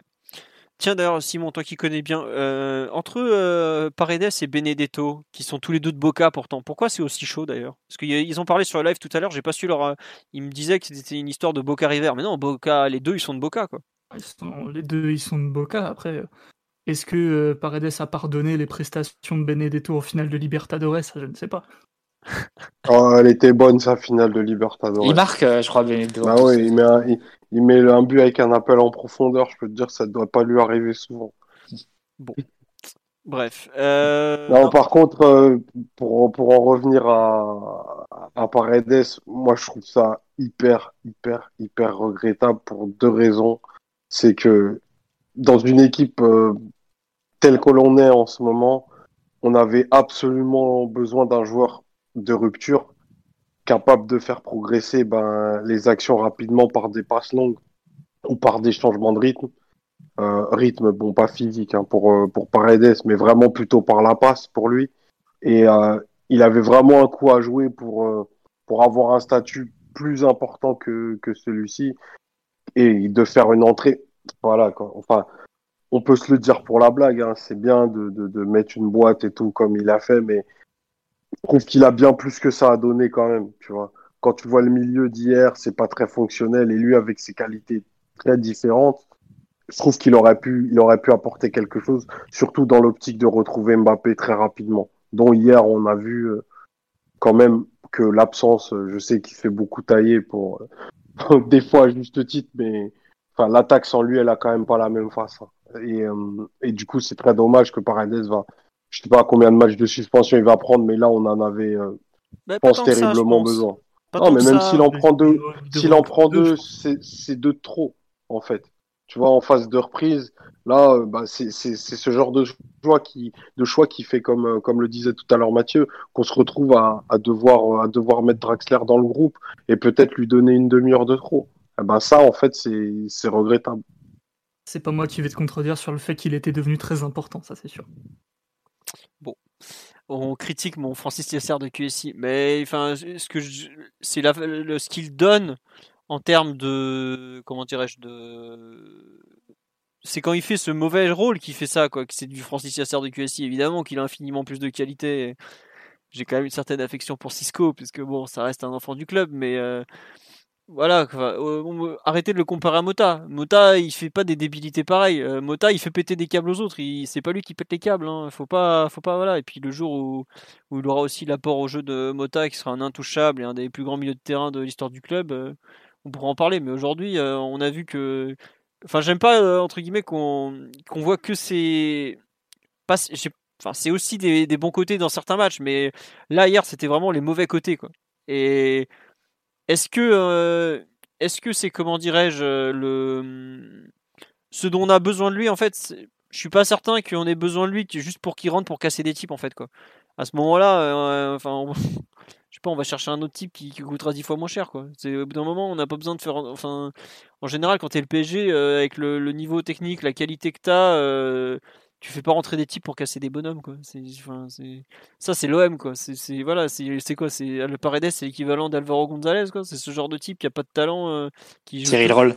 Voilà, c'est Cyril Roll quoi. Arrêtez. euh, il, il a de l'or dans les pieds quand il veut. On peut pas aujourd'hui euh, se contenter de ça. C'est c'est même pas apprécier le joueur que de dire que ouais, c'est génial, il rentre pour faire la bagarre mais franchement qu'il fasse du MMA quoi, il s'éclatera quoi.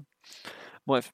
Euh, bon, je vous propose. Est-ce que vous voulez parler du match de Neymar ou pas Où on a l'impression d'avoir déjà un peu revu, euh, de vu et revu ce match. euh? Moi, honnêtement, j'ai j'ai revu Un le. peu le même, un peu le même qu'à Marseille. euh, il y a deux ans, exactement. Ah, c'est le même. Ah, c'est exactement le même match. Il est, il se fait prendre émotionnellement. Et je pense euh, qu'il a un vrai problème de gestion des émotions, ce, ce, ce garçon qui, j'allais dire ce jeune homme, mais il est plus si jeune que ça, quoi. Et c'est un peu ça en fait. Mais voilà, mais mais Nino, comme tu dis, euh, il a. Je suis un peu déçu. Je pensais qu'il était capable de passer au-dessus de ça. Et le, voir se rabaisser à vouloir faire la bagarre avec Dimitri Payet, qui a jamais fait mieux que 17ème du Ballon d'Or une année où il est touché par la chance. C'est pas. Enfin, c'est pas. Ça, me- ça ça en fait, ça me, saoule pour lui. Parce que je pensais qu'il. Évidemment qu'il a de l'or dans les pieds, on l'a vu, il fait, il fait tellement avec pas grand chose. Il a, il, a dé- il a déclenché des actions à partir de rien, quoi. Mais ça me saoule de le voir sortir encore de son match à 28 ans comme ça, un peu, euh, pas comme un gamin, mais comme un, comme un joueur de 21-22 ans que tu peux arriver à, à déconcentrer, en fait. Ça, ça me, ça m'énerve, en fait. Je trouve qu'il vaut tellement mieux que ça que ça me, ça me frustre pour lui, quoi. Mais bon, je sais pas, Mathieu, Simon, Omar, ce que Hmm. vous en pensez, mais. euh, C'est c'est pas le, le sujet du soir dont on voulait parler, mais s'il y a effectivement eu, j'emploie le conditionnel, des, bah, Ah des propos racistes envers lui, moi, à ce moment-là, le foot, c'est secondaire et, et ça m'intéresse pas qu'il reste dans son match émotionnellement ou pas. Quoi. Après, Je parle même d'avant. Le problème, c'est qu'il a, il a, il a pas entamé, ouais. Il a pas entamé dans les meilleures conditions. Voilà, et quand non plus. il a Il, démarré, fait, il il a démarré boîte à paillettes très vite. très très chaud, ça c'est vrai. Mais à la limite, Payet, c'était un peu la, le, le banquier de man du jour. Quoi. Euh, donc euh, bon, à la limite, ça c'est pas très très grave, mais si dès la 30e minute, il y a l'autre Alvaro qui est venu lui dire euh, euh, des dingueries, euh, ça m'étonne pas qu'après, il ait eu du mal à se remettre dedans, quand bien même il a été une fois de plus le meilleur sur le terrain. Florenti. Non, mais je vois ce que tu veux dire. Effectivement, je comprends qu'il sorte de son match. Mais par exemple, regarde, les 10 minutes après l'altercation avec Alvaro González, qui est à la 36e, de la 36e à la 45e, je comprends totalement qu'il sort du match. Et je lui pardonne, c'est assez archi normal. Et oh, l'arbitre a mal géré, pas géré. Enfin, c'est un truc, ça fait partie. On saura, on saura. Enfin, il y a la version de Neymar, version d'Alvaro, on n'a pas de preuves. Bref, c'est un truc, on saura jamais exactement ce qui s'est dit parce que bah, les seuls qui savent, c'est les deux principaux intéressés et que bah, ça sera toujours version contre version. Même si évidemment, j'ai plus tendance à faire confiance à Neymar qu'Alvaro González. Mais par exemple, à la mi-temps, il est recadré. Il revient en seconde période, il est bon. Il est même très bon. Il y a des moments, il est plus haut sur le terrain. Et à ce moment-là, veut dire qu'il a réussi à reconnecter son match malgré tout.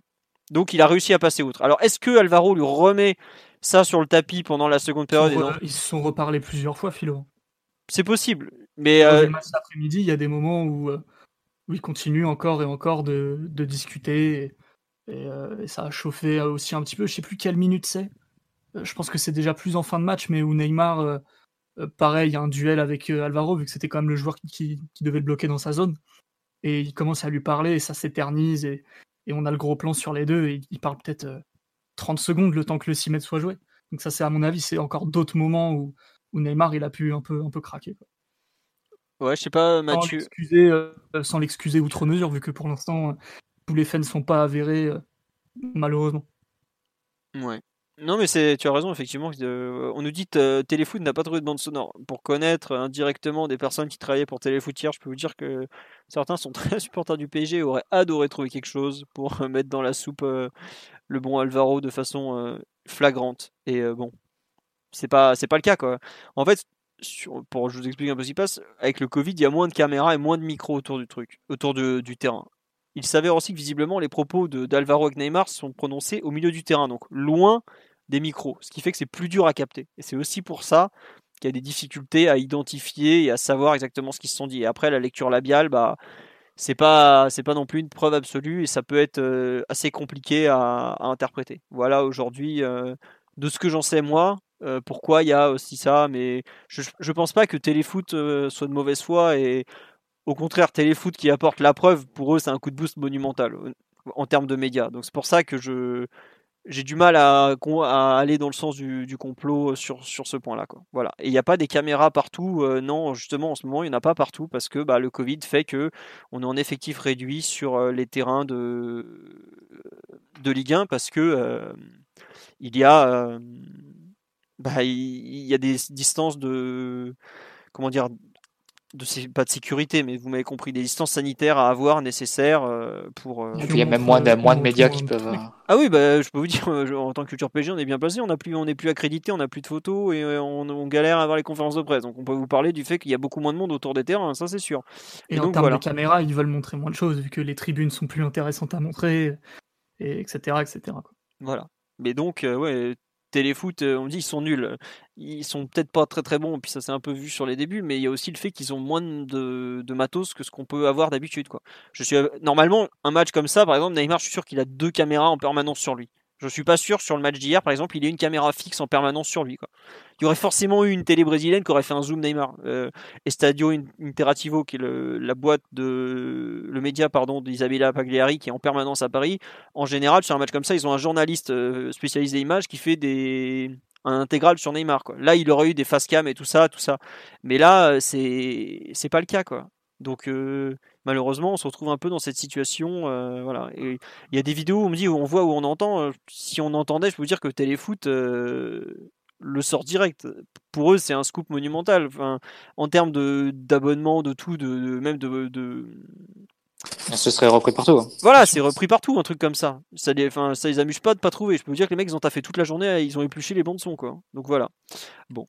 Euh, sur un peu la façon dont, pour revenir sur le terrain et un peu le, football, même si malheureusement c'est le terrain, ce qui s'est passé. Est-ce que, euh, qu'est-ce que tu penses, Mathieu, Omar, de la façon de le match de de Neymar, excusez-moi, je, je, m'y perds un peu. C'est un sujet que j'aime pas trop aborder parce que je suis pas très à l'aise, mais allez-y, je vous écoute. Bah, c'est ça, c'est un joueur qui s'est dispersé et qui a probablement euh, qui est rentré euh, qui est rentré sur le terrain avec euh, la volonté de trop en faire peut-être, de se faire justice seul ou de, de trop de trop vouloir prouver. C'est vrai que c'est vrai que ça peut paraître un peu ridicule et dérisoire que, que ce soit en réponse à Dimitri Payet. En fait, tu compares la, la carrière des deux c'est. enfin bon. C'est qu'est-ce que C'est vrai que c'est assez particulier. Il a une histoire un peu contrariée, contrariée avec l'OM aussi. Euh, il n'a pas été souvent, je pense jamais bon face à face à l'OM, euh, Neymar. Si le, le 3-0 il se blesse, il fait un bon match quoi, mais il se blesse. Voilà, il se blesse, ça, ça ternit un peu l'image qu'il doit garder. Et voilà, je sais pas, c'est moi ça m'a donné dès le début euh, l'impression d'un joueur qui, qui s'est dispersé, qui a voulu beaucoup, beaucoup, beaucoup en faire pas forcément aidé par, par ce qui se passait autour de lui, évidemment, et par l'attention au niveau général. Et probablement qu'il est tombé aussi dans, dans le piège d'un joueur comme Alvaro González, qui est, indépendamment de ce qu'il a pu dire euh, hier, euh, ça, je vais pas accuser sans preuve, hein. je ne sais pas, même si aussi je, je crois Neymar, évidemment. Mais c'est un joueur qui est notoirement, notoirement connu pour, euh, pour ses provocations. Et pour être sale sur le terrain, quoi. Voilà, c'est ça. Comme, il, avait, il avait, voilà, il, avait déjà eu un épisode avec, avec, avec Messi il y a quelques, il y a quelques années aussi. Donc, il lui avait dit à Messi, euh, bon, t'es, tout petit, et Messi lui a dit, et toi, t'es très mauvais. mais, euh, mais voilà, quelque part, c'est dommage aussi de tomber, de tomber dans les pièges de, de médiocre en fait. C'est euh, comme c'était sur le seul terrain où vraiment Marseille pouvait, vraiment rivaliser et basculer le match en fonction de leur scénario. Ça rend d'autant plus, voilà, c'est une occasion manquée. C'était vraiment vraiment dommage de tomber, de tomber là-dedans. Euh, voilà. Après, j'ai que je j'inclus pas l'épisode euh, des possibles euh, insultes, raciales là-dedans. Je dis juste dès le début du match, il tombe, il tombe dans ce piège-là et à vouloir se faire justice et à vouloir régler des comptes. Et ça, c'est c'est pas la, la, meilleure manière de de régler de régler ses comptes justement. Et, et, ça va et on va le payer très très cher. Hein. Je sais pas combien il va prendre en match de suspension, mais s'il en prend 4, 5, 6, 7, qui sera surpris. Oh non, ça, tu sais que ça va. Hein, franchement, là, vu les circonstances, la pression qui est quand même sur la commission de discipline, il met pas une grosse tarte à l'autre. Hein, il lui met une petite derrière. j'ai arrêté, de, arrêté de, croire à l'indulgence de, la commission de discipline euh, envers le PSG. Rappelle-toi avec Beckham, hein, ce qu'on disait, euh, les épisodes et tout à Evian et tout. Euh, au final, Big trois matchs, on prenait le maximum chaque fois. On prenait même plus que le maximum. Enfin bon, on verra, on verra combien on prend, mais il hmm. faudra que les avocats soient bons pour le coup. Ouais, bon. Euh, Après, c'est que l'image, l'image, si Neymar prend 7 matchs avec Alvaro et Absu. Ouais. C'est compliqué. Bah, bonne chance pour vendre ton produit après, mais bon. Ouais, non, mais oui. Euh... Ils lui fileront peut-être 2 mètres de match pour, euh, pour Alvaro Gonzalez et 4, 4 5 à Neymar pour regarder une, une proportion, mais même ça, enfin, Mais peu importe. Mais on sait même pas si Alvaro aura quelque chose. hein. S'il n'y a pas de preuve au bout d'un moment, malheureusement. euh, Non, mais peut-être qu'ils vont lui filer quelque chose pour, euh, pour la forme, en fait. C'est un ou c'est deux matchs. gueule. Non, mais voilà, Ah parce qu'ils peuvent euh, pas, ils peuvent pas non plus lui mettre zéro, quoi. Mais- en provocation ou euh, de manière rétroactive. On verra. Euh, on nous dit il avait pas du sursis avant ça. Non, non, non, non. Normalement, Neymar, euh, non, au début de saison, il, il nettoie les compteurs quand même. Heureusement. Et donc, pensez à Verratti. Euh, Il y a que les suspensions qui sont conservées de l'année euh, d'avant. C'est pour ça que je sais plus quel joueur était suspendu à Marseille pour le match à Brest. Je crois que c'était Payet ou enfin bref, on s'en fout. Mais voilà, euh, non, non, c'est juste euh, les suspensions qui sont conservées, mais pas les cartons qui traînent. Il a pris un carton au début de match, ça c'est vrai. euh, qui était largement mérité hein, d'ailleurs. Mais ensuite, il a le rouge direct pour, acte, je crois, comment ils, comment ils qualifient ça Acte violent, je crois, ou geste violent sur un terrain, enfin bref. Et tu peux aller jusqu'à 7 matchs et tout, mais bon, on verra. Omar, tu as quelque chose à rajouter sur le, match de Neymar Un peu déçu, un peu. Qu'est-ce que t'en penses? Un peu déçu qu'il n'ait pas eu euh, son grand PSG Marseille comme, euh, comme tous les grands joueurs de l'histoire PSG, du PSG ont pu avoir à un moment ou à un autre. Euh, je pense, pas dans, dans la discussion qui tourne autour de sa, de sa fragilité mentale et émotionnelle dans ces moments-là. Je trouve que justement, l'entièreté de sa, de sa carrière prouve le contraire. C'est vrai qu'il se fait des fois un peu aspirer par l'événement, mais en fait, c'est ce caractère qui fait un peu, qui fait un peu ce qu'il est, et, c'est en fait le, en fait, on a toujours le mauvais côté de Neymar quand l'équipe n'est pas, n'est pas au rendez-vous. Je trouve que c'est ça qui, qui alimente sa frustration et qui fait qu'il perd patience. Donc, euh, Mathieu a, avait mis une capture euh, de, du début de match qui était intéressante où, où Neymar dirigeait, dirigeait l'équipe depuis quasiment une position de défenseur central. Donc, ça peut faire sourire, mais c'est, ça en dit, ça en dit aussi long sur, euh, sur son, son impatience et sa volonté ben, d'avoir, d'avoir peut-être plus de jeux, plus de jeux plus rapides aussi. Donc, euh, voilà. Pour cela, euh, j'entrerai pas du tout dans le, dans le débat des, des, des, enfin, des insultes qu'au- qu'aurait proféré Alvaro. En tout cas, si elles ont été prononcées, on, espère une, une sanction plus qu'exemplaire et que ce genre d'individu ben, dégage des terrains et de la vie tout court, en fait. Donc, euh, c'est très nécessaire. Et juste une petite aparté, parce que du coup, on en a parlé. Euh, je me, sans, sans me prononcer, mais pour ce genre de truc, en fait, il n'y a pas de clubisme si c'était un joueur du PSG qui avait insulté, euh, je sais pas, à ma vie ou Bounassar, j'aurais vraiment tenu les mêmes propos.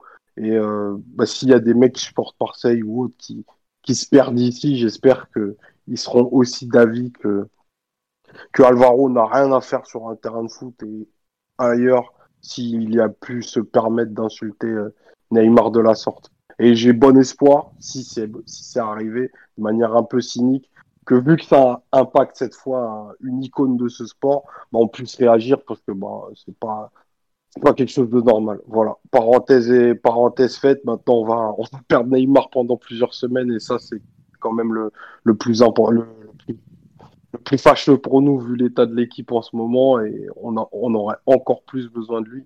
Déjà qu'on le sursollicite, mais en ce moment. euh, on peut pas faire grand chose d'autre que, que de demander à Neymar de nous gagner des matchs, même des matchs de Ligue 1 Uber Eats. Ouais, ouais. Euh, on nous dit, ce qui m'étonne, c'est qu'il en a vu d'autres dans sa carrière. Il est pas connu pour son sang-froid, mais je pense qu'Alvaro a dû dépasser les bornes. Oh, il a quand même un, il a quand même plusieurs fois où Neymar est- a un côté quand même un peu. C'est pas la première fois où quand le match l'échappe, il s'énerve fortement. hein. Euh, on se rappelle, euh, bah, c'était, enfin, c'est pas du tout les mêmes circonstances, mais on se rappelle à Naples. Euh, Marseille PSG déjà euh, de 2017 où il, a- il était tombé dans le piège de la provocation des Marseillais. Euh, même euh, la remontada, je sais pas si on se rappelle, mais il fracasse Marquinhos littéralement à un quart d'heure de quoi, 10 minutes de la fin parce qu'il voit que le match est en train de lui échapper. Il y a quand même Mm. beaucoup, beaucoup. C'est un- Neymar, c'est enfin, toi Omar qui dis ça, c'est son caractère ou je crois que c'est Omar. Excuse-moi, je vous confonds ce soir, je suis épuisé. Euh, Ouais, c'est Omar. c'est- il ne supporte pas de perdre. Et c'est aussi pour ça qu'il est aussi fort. Et le 1% euh, d'espoir, euh, 1% de chance, 99% de fois, il le personnifie totalement. Jusqu'au bout, il y croira. Mais quand, quand ça lui échappe, quand il sent qu'il n'est, plus quelque part maître de son destin, du destin même, et il a tendance à partir dans ses mauvais gestes. Alors après, je pense que Alvaro on a très, a très bien su en jouer, qui, je pense, totalement qu'Alvaro a tenu les propos que Neymar l'accuse d'avoir tenus. Mais est-ce que je ne sais pas à quel point il, il pourra changer Après, Alvaro, il a, il a la chance exceptionnelle que pour une fois, on n'a pas capté ce qu'il s'est dit. Quoi. Mais ça, c'est c'est one in a million quoi c'est ça lui arrivera pas tout sur le de ce qui s'est passé avec Messi euh, par exemple Mathieu ils avaient les, Espagnols qui grands spécialistes de ce genre d'altercation sur les terrains avaient vite retrouvé les propos là donc euh, voilà on me dit sur live Neymar un petit côté Zidane mais c'est ça oui c'est un petit côté mais il n'y a pas que Zidane qui est mauvais perdant euh, il y en a eu d'autres des très très grands joueurs qui aimaient pas perdre même Mbappé regardez il a un côté mauvais perdant aussi hein, ce qu'il a mis au Rennais en finale de la Coupe de France par exemple voilà quoi donc bon et puis Alvaro, il a de la chance que, Neymar était pas, était pas en forme parce que sinon il lui aurait aussi fait payer sur le terrain. Et là, effectivement, Alvaro, je pense qu'il serait rentré dans la postérité, mais pour d'autres raisons en fait. Parce qu'il y en a deux, trois qui ont essayé de le, chauffer en, en, Libertadores, en Liga, euh, où il se faisait insulter aussi constamment. Et puis Neymar, il a tellement, tellement, tellement de caractère que ben, à un moment, il va te ridiculiser, toi et ta famille, pour beaucoup, beaucoup de vénération. Mais, mais Calvaro ne s'inquiète pas. C'est juste un de plus sur la liste. Oui, et puis surtout qu'Alvaro se rassure, il y a un trophée des champions dans quelques euh, semaines où il y a des comptes qui pourraient être réglés, où ça, ça promet Non, on va pas, on va pas régler de compte, on va juste jouer au football. C'est suffisant. C'est un domaine où il est inapte, donc euh, il n'y a pas de souci. Voilà. Euh, non, je suis parti voir, il me semble aussi qu'effectivement, en Copa América, un jour, il avait complètement dégoupillé, il avait pris un rouge. Bah voilà, contre la Colombie, il perd d'un zéro, il est capitaine et il se fait expulser à la dernière minute. Voilà ça fait partie du, du joueur, je pense. Euh, voilà. On nous parle du crachat d'Imaria, ça peut être combien de matchs? Alors honnêtement, les barèmes de la commission de discipline, faut... alors je sais que ça, ça, peut, ça, ça va hérisser le poil de certains, mais en fait c'est très défini contrairement à ce qu'on pense et que bah, ils appliquent en fait. Alors c'est bizarrement quand c'est le PJ, ils appliquent en général en mettant une bonne dose, mais euh, il faut aller chercher les barèmes, il faut voir comment l'acte est qualifié. Euh, en vrai, c'est plus de la justice que, que du sport. Quoi. Moi, j'ai pas fait des études de droit, hein, pour ceux qui le savent. Donc, on n'a pas Maxou pour nous expliquer les, les tenants et les aboutissants de la chose. Mais il faut, il faut aller Mais en général, crachat, tu prends vite 4-5 matchs. Hein. Alors après, il euh, faudra voir si c'est filmé. Euh, on sait pas les circonstances et tout ça, les insultes. Bon, faudra, faudra voir. Mais donc, euh, voilà sur le, on va finir un peu, parce qu'on est déjà à 2h05 de podcast, même si on s'est un peu éloigné du, match par moment. Euh, vous voulez finir un peu pour, euh, on parle un peu de la prestation de, de Sarabia qui, continue sur sa très mauvaise série ou on lui laisse encore euh, plusieurs matchs pour tenter de se refaire la cerise? Je sais pas. non, mais on n'enterre personne, c'est pas le, c'est pas le propos que, ah. je pense qu'on a envie de tenir. Ah si si, je t'assure que Draxler, euh, il a une tombe de creuset à Saint-Germain. Il est attendu. Non, on compare pas euh, les êtres humains et, les cloportes en même temps, donc euh, ça c'est normal. Mais pour ce qui est de Sarabia, c'est c'est vrai qu'il est il est vraiment en mauvaise forme et ça a l'air de jouer aussi beaucoup sur sa confiance. Après, on lui demande de faire des choses qui sont pas tout à fait de son registre non plus.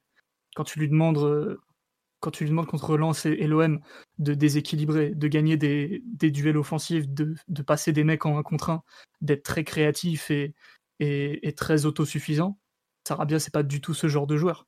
C'est un joueur qui, travaille pour l'équipe, c'est un joueur qui a du jeu sans ballon, c'est un joueur qui est capable de centrer, qui est capable de, recevoir des centres, de s'insérer dans la surface. Là, on lui demande d'être sur un, sur un registre totalement différent et en plus euh, assez peu aidé parce qu'il n'y a pas de référence euh, vraiment en attaque pour, euh, pour euh, lui soulager de certaines tâches. Donc, euh, d'où l'importance du retour de d'Icardi et de Mbappé prochainement. Donc non, Sarabia là, il est pas bon. Il fait des mauvais matchs, des matchs qui sont pas forcément joués sur un registre qui lui convienne. Et puis de toute façon là, nous on a un peu la tête dans le guidon, mais il faut quand même se dire qu'il y a trois semaines, on a perdu une finale de Ligue des Champions et qu'il est possible que physiquement et mentalement, des joueurs mettent beaucoup de temps à s'en remettre, voire l'équipe entière. Donc euh, Sarabia, comme les autres, il va falloir qu'il se remette un peu dedans euh, au fil des semaines, au fil des matchs, tout simplement.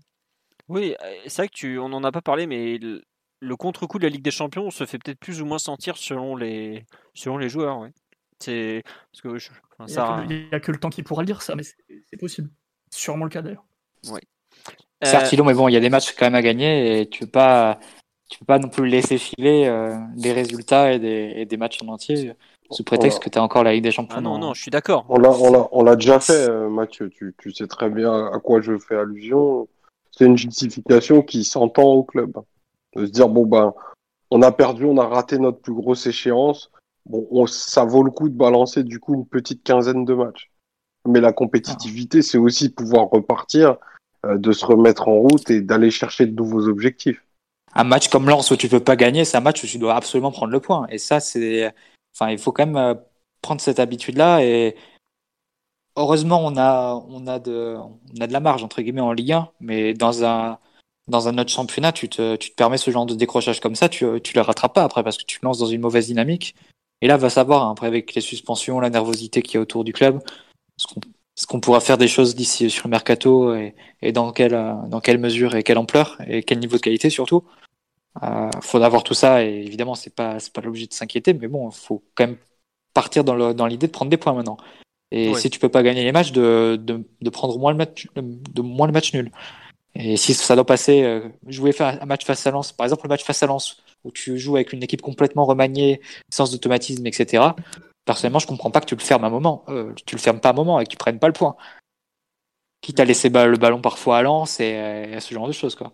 Plutôt que de jouer comme si tu allais, euh, forcément marquer un but alors que tu sais que tu vas pas le marquer, le but, t'as pas d'attaquant. Et ça, c'est un peu, euh, je trouve qu'on manque un peu de, pragmatisme et de, et de, ouais, de, de, de, contact avec la réalité en fait, de, prise de conscience qu'à un moment il faut, il faut marquer tes points et, que le championnat et que la nouvelle saison a, redémarré. Après pour revenir à Sarabia, juste un point, il avait quand même très mal débuté l'an dernier aussi. Donc euh, c'est jusqu'à un moment trouver son rythme de croisière plus vers l'automne, il me semble vers, octobre-novembre. Et ensuite avec l'enchaînement des matchs, des coupes, etc. Mais donc on va voir, il faudra surveiller un peu sa, sa trajectoire, mais je suis pas étonné que qu'il ait aussi le même, le même démarrage que, que l'an dernier, du coup, vu qu'on vu qu'on a déjà pu l'apercevoir et l'observer. Bah, c'est vrai que moi j'ai un peu l'impression de revoir le joueur qui était perdu de septembre dernier. Le joueur où, par exemple, quand on se demande euh, sur certains matchs, mais qu'est-ce qu'on va faire de lui.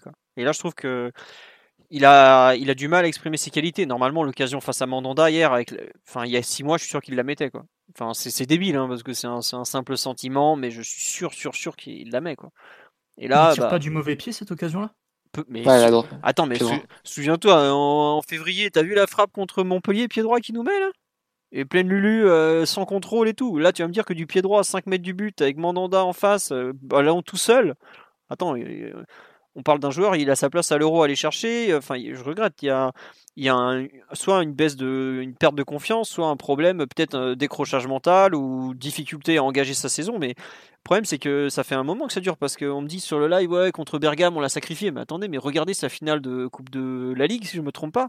Elle est catastrophique déjà. Elle est catastrophique. On a dû redonner un rôle à Draxler à cause de ça d'ailleurs. Oui, voilà, ouais, en plus, oui. Et c'est pas un cadeau ça. Mais euh, j'attends je me demande comment on va pouvoir le relancer. Bah, avec le temps, je pense que ça va revenir parce que ça reste un, joueur qui a, qui a, des qualités et tout ça. Mais c'est vrai que le, sa baisse de forme actuelle est franchement handicapante, je trouve. C'est, c'est, c'est en fait, c'est un peu là qu'on l'attendait, à savoir quand il n'y a pas les, les tops, les Neymar, Mbappé, voire Icardi même, qu'on peut même qui est quand même un joueur supérieur à Sarabia, même s'il n'est pas en forme. C'est là où on espérait que Sarabia prenne le relais et, et il ne le prend pas le relais. Quoi.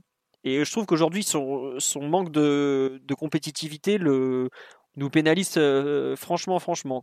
Après, bon, bah voilà, c'est comme ça. Hein. Si, c'était un top joueur qui est capable de marquer en toutes circonstances et tout, euh, il serait peut-être pas au PSG actuellement. Euh, il serait déjà titulaire dans un très grand club espagnol et il n'aurait pas, pas fait Retafe et puis le FC Séville et tout ça. Quoi. C'est, faut accepter que c'est un joueur moins bon que, que les tops, mais sur lequel on espérait pouvoir compter et qui, qui n'est pas au, au, niveau. Quoi. Après, ça, bah, c'est un remplaçant qui a un profil particulier dans le sens où, où il a des. C'est pas un. C'est pas un Di Maria, mais un peu moins bien, ou un Neymar, un peu moins bien, du coup il est remplaçant.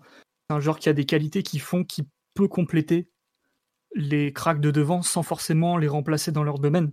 Et c'est pour ça que sur ce genre de match, contre Lens et Marseille, toutes ses limites, elles explosent. Parce que tu lui demandes de faire des choses un peu tout seul, d'être plus créatif, d'être plus fin, d'être euh, plus mordant, plus décisif. Et il est, à mon avis, pas tout à fait capable de le faire, surtout dans cet état mental et, physique qui, a l'air d'être le sien actuellement. Pour ça que quand je parle des retours de Mbappé et Icardi, je pense que Sarabia, c'est typiquement un mec qui doit aider à, compenser certaines choses, qui doit, qui doit apporter des choses différentes en fait. C'est pas, euh, c'est pas euh, un joueur comme on a pu avoir c'est même pas Choupo-Moting en fait. Choupo-Moting, lui, il peut, il peut dribbler, il peut, il peut faire des choses un peu tout seul sur un terrain, même s'il a des hauts et des bas. Alors que Sarabia, il a vraiment besoin des autres, à mon avis. Donc, euh, le retour de Sarabia en bonne forme passera aussi par euh, des 11 de départ un petit peu plus, un petit peu plus consistants en attaque. Ouais, bon. Je pense qu'on a fait le tour, non? Vous voulez rajouter quelque chose, Mathieu et Omar, sur euh, Sarabia? Non, bon, pas de réponse, donc ça veut dire que c'est réglé. Euh, non, euh, juste sur le live, il y a quelques questions qu'on me pose. petit mot sur le mercato, c'est quoi cette histoire de sous-marée? On me demande les profils, parce que j'avais parlé effectivement que le PSG voulait un arrière-droit offensif expérimenté, d'où l'arrivée de Florenzi. Moi, j'ai pas vendu des Serginho Dest, comme on dit. Bref, non, sur les, profils, bah, on est toujours en recherche de deux postes principalement, à savoir un milieu de terrain et un défenseur central. Le milieu de terrain, globalement, je pense qu'on va faire à l'opportunité, à savoir soit on fera un, très bon un très bon 6, soit un très bon 8 et on s'arrangera euh, selon les profils. Ensuite, euh, on compensera sur le défenseur central ou vice versa et on, jouera avec le positionnement Marquinhos. Mais euh, aujourd'hui, vous avez vu la façon d'agir de Leonardo, c'est ça va très très vite. Quand il essaye, puis si ça passe pas, tac, c'est comme ça. Donc le profil, ça a pas trop filtré sur le milieu de terrain. On sait que l'été l'hiver dernier, il voulait un mec de grande taille. Euh, je pense que l'idée est toujours d'actualité. Le nom de Soumaré est sorti, par exemple, me paraît être une. Euh, il manque peut-être un peu d'expérience, mais par exemple, lui, il a le profil, euh, il aura typiquement le profil. Il est capable de jouer en 6, il est capable de jouer en 8, il est grand, il a un peu d'expérience avec des champions, il est puissant, il a beaucoup de qualités que le PSG. Dans un milieu à 3, Soumaré? Ah ouais, moi je l'ai vu en sous-marée en 6 dans un milieu à 3. je peux sortir. Ah, devant la défense dans un milieu ah, à 3. à 3, même en 6. Ah oui, dans les deux, hein, 6 ou 8. Hein, je l'ai vu faire des trucs. Enfin, moi, chez les 99, c'est celui que j'ai. Bon, il y, a mon petit coup de cœur d'âne, mais forcément. Mais euh, chez les 99, c'était le un des trois meilleurs avec Zagadou et Diaby, quoi. Franchement, hein, c'est un très très très très bon joueur, Soumaré. Après, il a que 21 ans, il est au LOSC. Est-ce qu'un retour au PSG va l'intéresser? On sait que l'hiver dernier, il a refusé d'aller à Newcastle parce qu'il considérait que c'était un projet de merde globalement, il faut le dire comme ça. Je sais pas. Euh, je sais pas vous, je sais pas Omar, toi ce que t'en penses de la piste sous-marée que forcément tu dois être sous le charme, mais euh... terrain de très très grande qualité, titulaire aujourd'hui au, PSG sur sur ce qu'on peut voir. Après, euh, pour être sérieux, il y a juste euh, l'adaptation à un grand vestiaire qui, qui prendrait un peu de temps, mais euh, pour sa qualité technique déjà dans un premier temps, sa dimension physique sa qualité sur les seconds ballons et une, une facilité à trouver des positions de frappe. C'est un joueur qui, aurait toute sa place dans. En tout cas, c'est des qualités qui ont toute leur place au PSG aujourd'hui. Moi, pour moi, ça fait aucun, aucun, aucun doute. Ouais, moi, il y a un truc aussi qui me fait kiffer, c'est que lui, il prend le ballon, balle au pied, il perce. Quoi. Et ça, il n'y a pas un mec au PSG. Hier, Gay, il a fait, j'étais, oh là, qu'est-ce qui se passe? Mais il n'a pas peur de prendre le ballon et de percer. Quoi. Et c'est un truc qu'on n'a pas. Après, comme tu dis, il y a l'adaptation, le retour à un grand club et tout ça. Ce live, on nous dit, il est estimé à combien? Alors, il y a, je crois que c'est Téléfoot qui a, tout à l'heure, en plus, c'est moi qui ai fait la brève, je, me souviens même plus de ce que j'ai écrit, c'est terrible. Je crois que Téléfoot a parlé d'offres euh, à, je sais plus où j'ai eu du 25 millions, mais non, je pense qu'il vaut beaucoup plus que ça. Hein. L'hiver dernier. Ben, Gérard Lopez, il parlait de 60. Voilà, mais, bon, c'est Gérard Lopez, quoi. Après, ils vendent bien, euh, ils vendent bien Lille. Mais bon, je pense que tu peux faire un deal euh, en sachant qu'il y a une très grosse, il y a un très gros pourcentage de la revente d'Iconé euh, qui nous est dû, donc tu peux l'inclure et, faire une opération entre 20 et 30 millions. Ce qui est, pas un investissement neutre, mais Soumaré c'est clairement un milieu d'avenir qui a un profil de, de, joueur international. Après, je sais pas, je sais pas ce que sa carrière sera, mais en tout cas, les, les, les qualités de base, elles sont là bah, il a fait toutes les sélections de jeunes et il n'était pas là parce que son agent connaissait bien le sélectionneur. Il faut, faut, le dire. C'est sûr. C'est un très très bon joueur. Non, il n'est pas gaucher, c'est un droitier, euh, Soumaré. Euh, oui, il est formé au club évidemment, parce qu'il a, joué entre 2011 et 2017 au PSG. Et on me demande, Bouba Camara, c'est combien? Euh, L'OM, tout, euh, tout à l'heure, il y a plusieurs mois, ils ont voulu 50 millions d'euros, mais Villas-Boas, ça fait comprendre que si Camara était vendu, il se barrait, donc il est plus sur le marché des transferts Camara. Et Soumaré, 60 millions, mais il partira jamais à ce prix-là. De mémoire, il me semble qu'il a, qu'il est à un an de la fin de son contrat. Il y a eu une histoire de prolongation où ça n'a pas été, très clair. Je saurais plus vous dire exactement combien il combien de d'années de contrat il a. Attendez, je, m'excuse. Mais il a été mais il a été réintégré à l'équipe du LOSC parce qu'à un moment il jouait plus après après l'offre refusée de. Je suis pas sûr que cette année il, me semble qu'il était en 25 millions c'était sa valeur transfert marque. Voilà pourquoi je vous avais dit ça. Mais bon les valeurs transfert marque ça vaut strictement rien. Il a joué 98 minutes cette saison donc c'est qu'il est déjà en bah, il est dans le club quoi. Par contre il est visiblement sous contrat jusqu'en 2022 donc il va quand même falloir Gérard Lopez est en position de force. Voilà. Et sinon, sur les autres pistes, on a Kondogbia. Euh, Kondogbia, ça a été sorti par euh, Paris United et ça a été surtout confirmé par euh, Général un, globalement le meilleur journaliste sur le, Valence Football Club. donc à voir. en gros, Valence vend tout le monde, hein, parce que c'est n'importe quoi le club actuellement. Est-ce que le PSG va accélérer? Ça ressemble plus à une piste de secours qu'autre chose. Donc voilà, faudra voir. Et surtout, faut voir aussi l'argent disponible. Quoi. Euh, mais comme on dit, est-ce que si on vend pas, on va jamais recruter? Bah, Je sais pas, mais en tout cas, euh, il va falloir faire des ventes à un moment parce que c'est attendu, quoi, tout simplement. Donc euh, voilà. on nous dit. Juste une précision pour, pour préciser sur le budget. Florenzi va prendre exactement le même espace dans, le, dans les comptes du club que Meunier. Si vous faites le, calcul, Florenzi a un, salaire un petit peu plus, un peu plus élevé que, que celui qu'avait Meunier. Qu'il a 3 millions net, Meunier était un peu en dessous. Et euh, Meunier a été à 1,5 million d'amortissement et, euh, et Florenzi, ça sera 1 million d'euros vu, le, vu le, bah, montant du prêt. Donc, euh, en, vraiment, on, on remplace poste pour poste, mais même au niveau, au niveau comptable. Tu vois, donc c'est clair que le budget n'est pas extensible. Euh, juste, on nous dit est-ce que vous pouvez nous rappeler pourquoi Soumaré est parti du PSG, pas conservé par le club ou vendu euh, Alors, il était en fin de contrat, euh, pas stagiaire, aspirant justement, et le PSG voulait évidemment le faire signer parce que c'était un des meilleurs de sa génération. On n'est pas, on pas débile. Hein. On en a signé des beaucoup moins bons, mais voilà, en face, il y avait le LOSC de Bielsa, et, quand Bielsa te veut, en général, tu, tu viens quoi. Et finalement, bah, je sais pas, enfin, il n'a pas énormément joué avec Bielsa de mémoire, mais en revanche, euh, il, a, il a beaucoup joué avec Galtier et c'est devenu un des, très bons milieux de terrain du, du LOSC assez rapidement. C'est un joueur euh, de mémoire, il remplace vraiment Thiago Mendes euh, et il fait largement aussi bien que celui qui allait se perdre à Lyon. Quoi. Voilà. Bon, on va s'arrêter là parce qu'on est quand même déjà à 2h20 d'émission. Euh, on vous remercie pour votre fidélité. Vous étiez encore plus de 400 à nous écouter un lendemain de défaite. Ça fait plaisir. On espère qu'on vous a comblé dans cette analyse de, ce triste PSGOM qui restera quand même la première défaite depuis 9 ans. Voilà, on aurait espéré ne jamais faire ce podcast, mais malheureusement, le PSG est ce qu'il est. Des fois, il a des faiblesses. Sur ce, on va vous laisser. On fera pas de podcast en milieu de semaine pour débriefer euh, PSGMS. Hein, je vais pas vous mentir.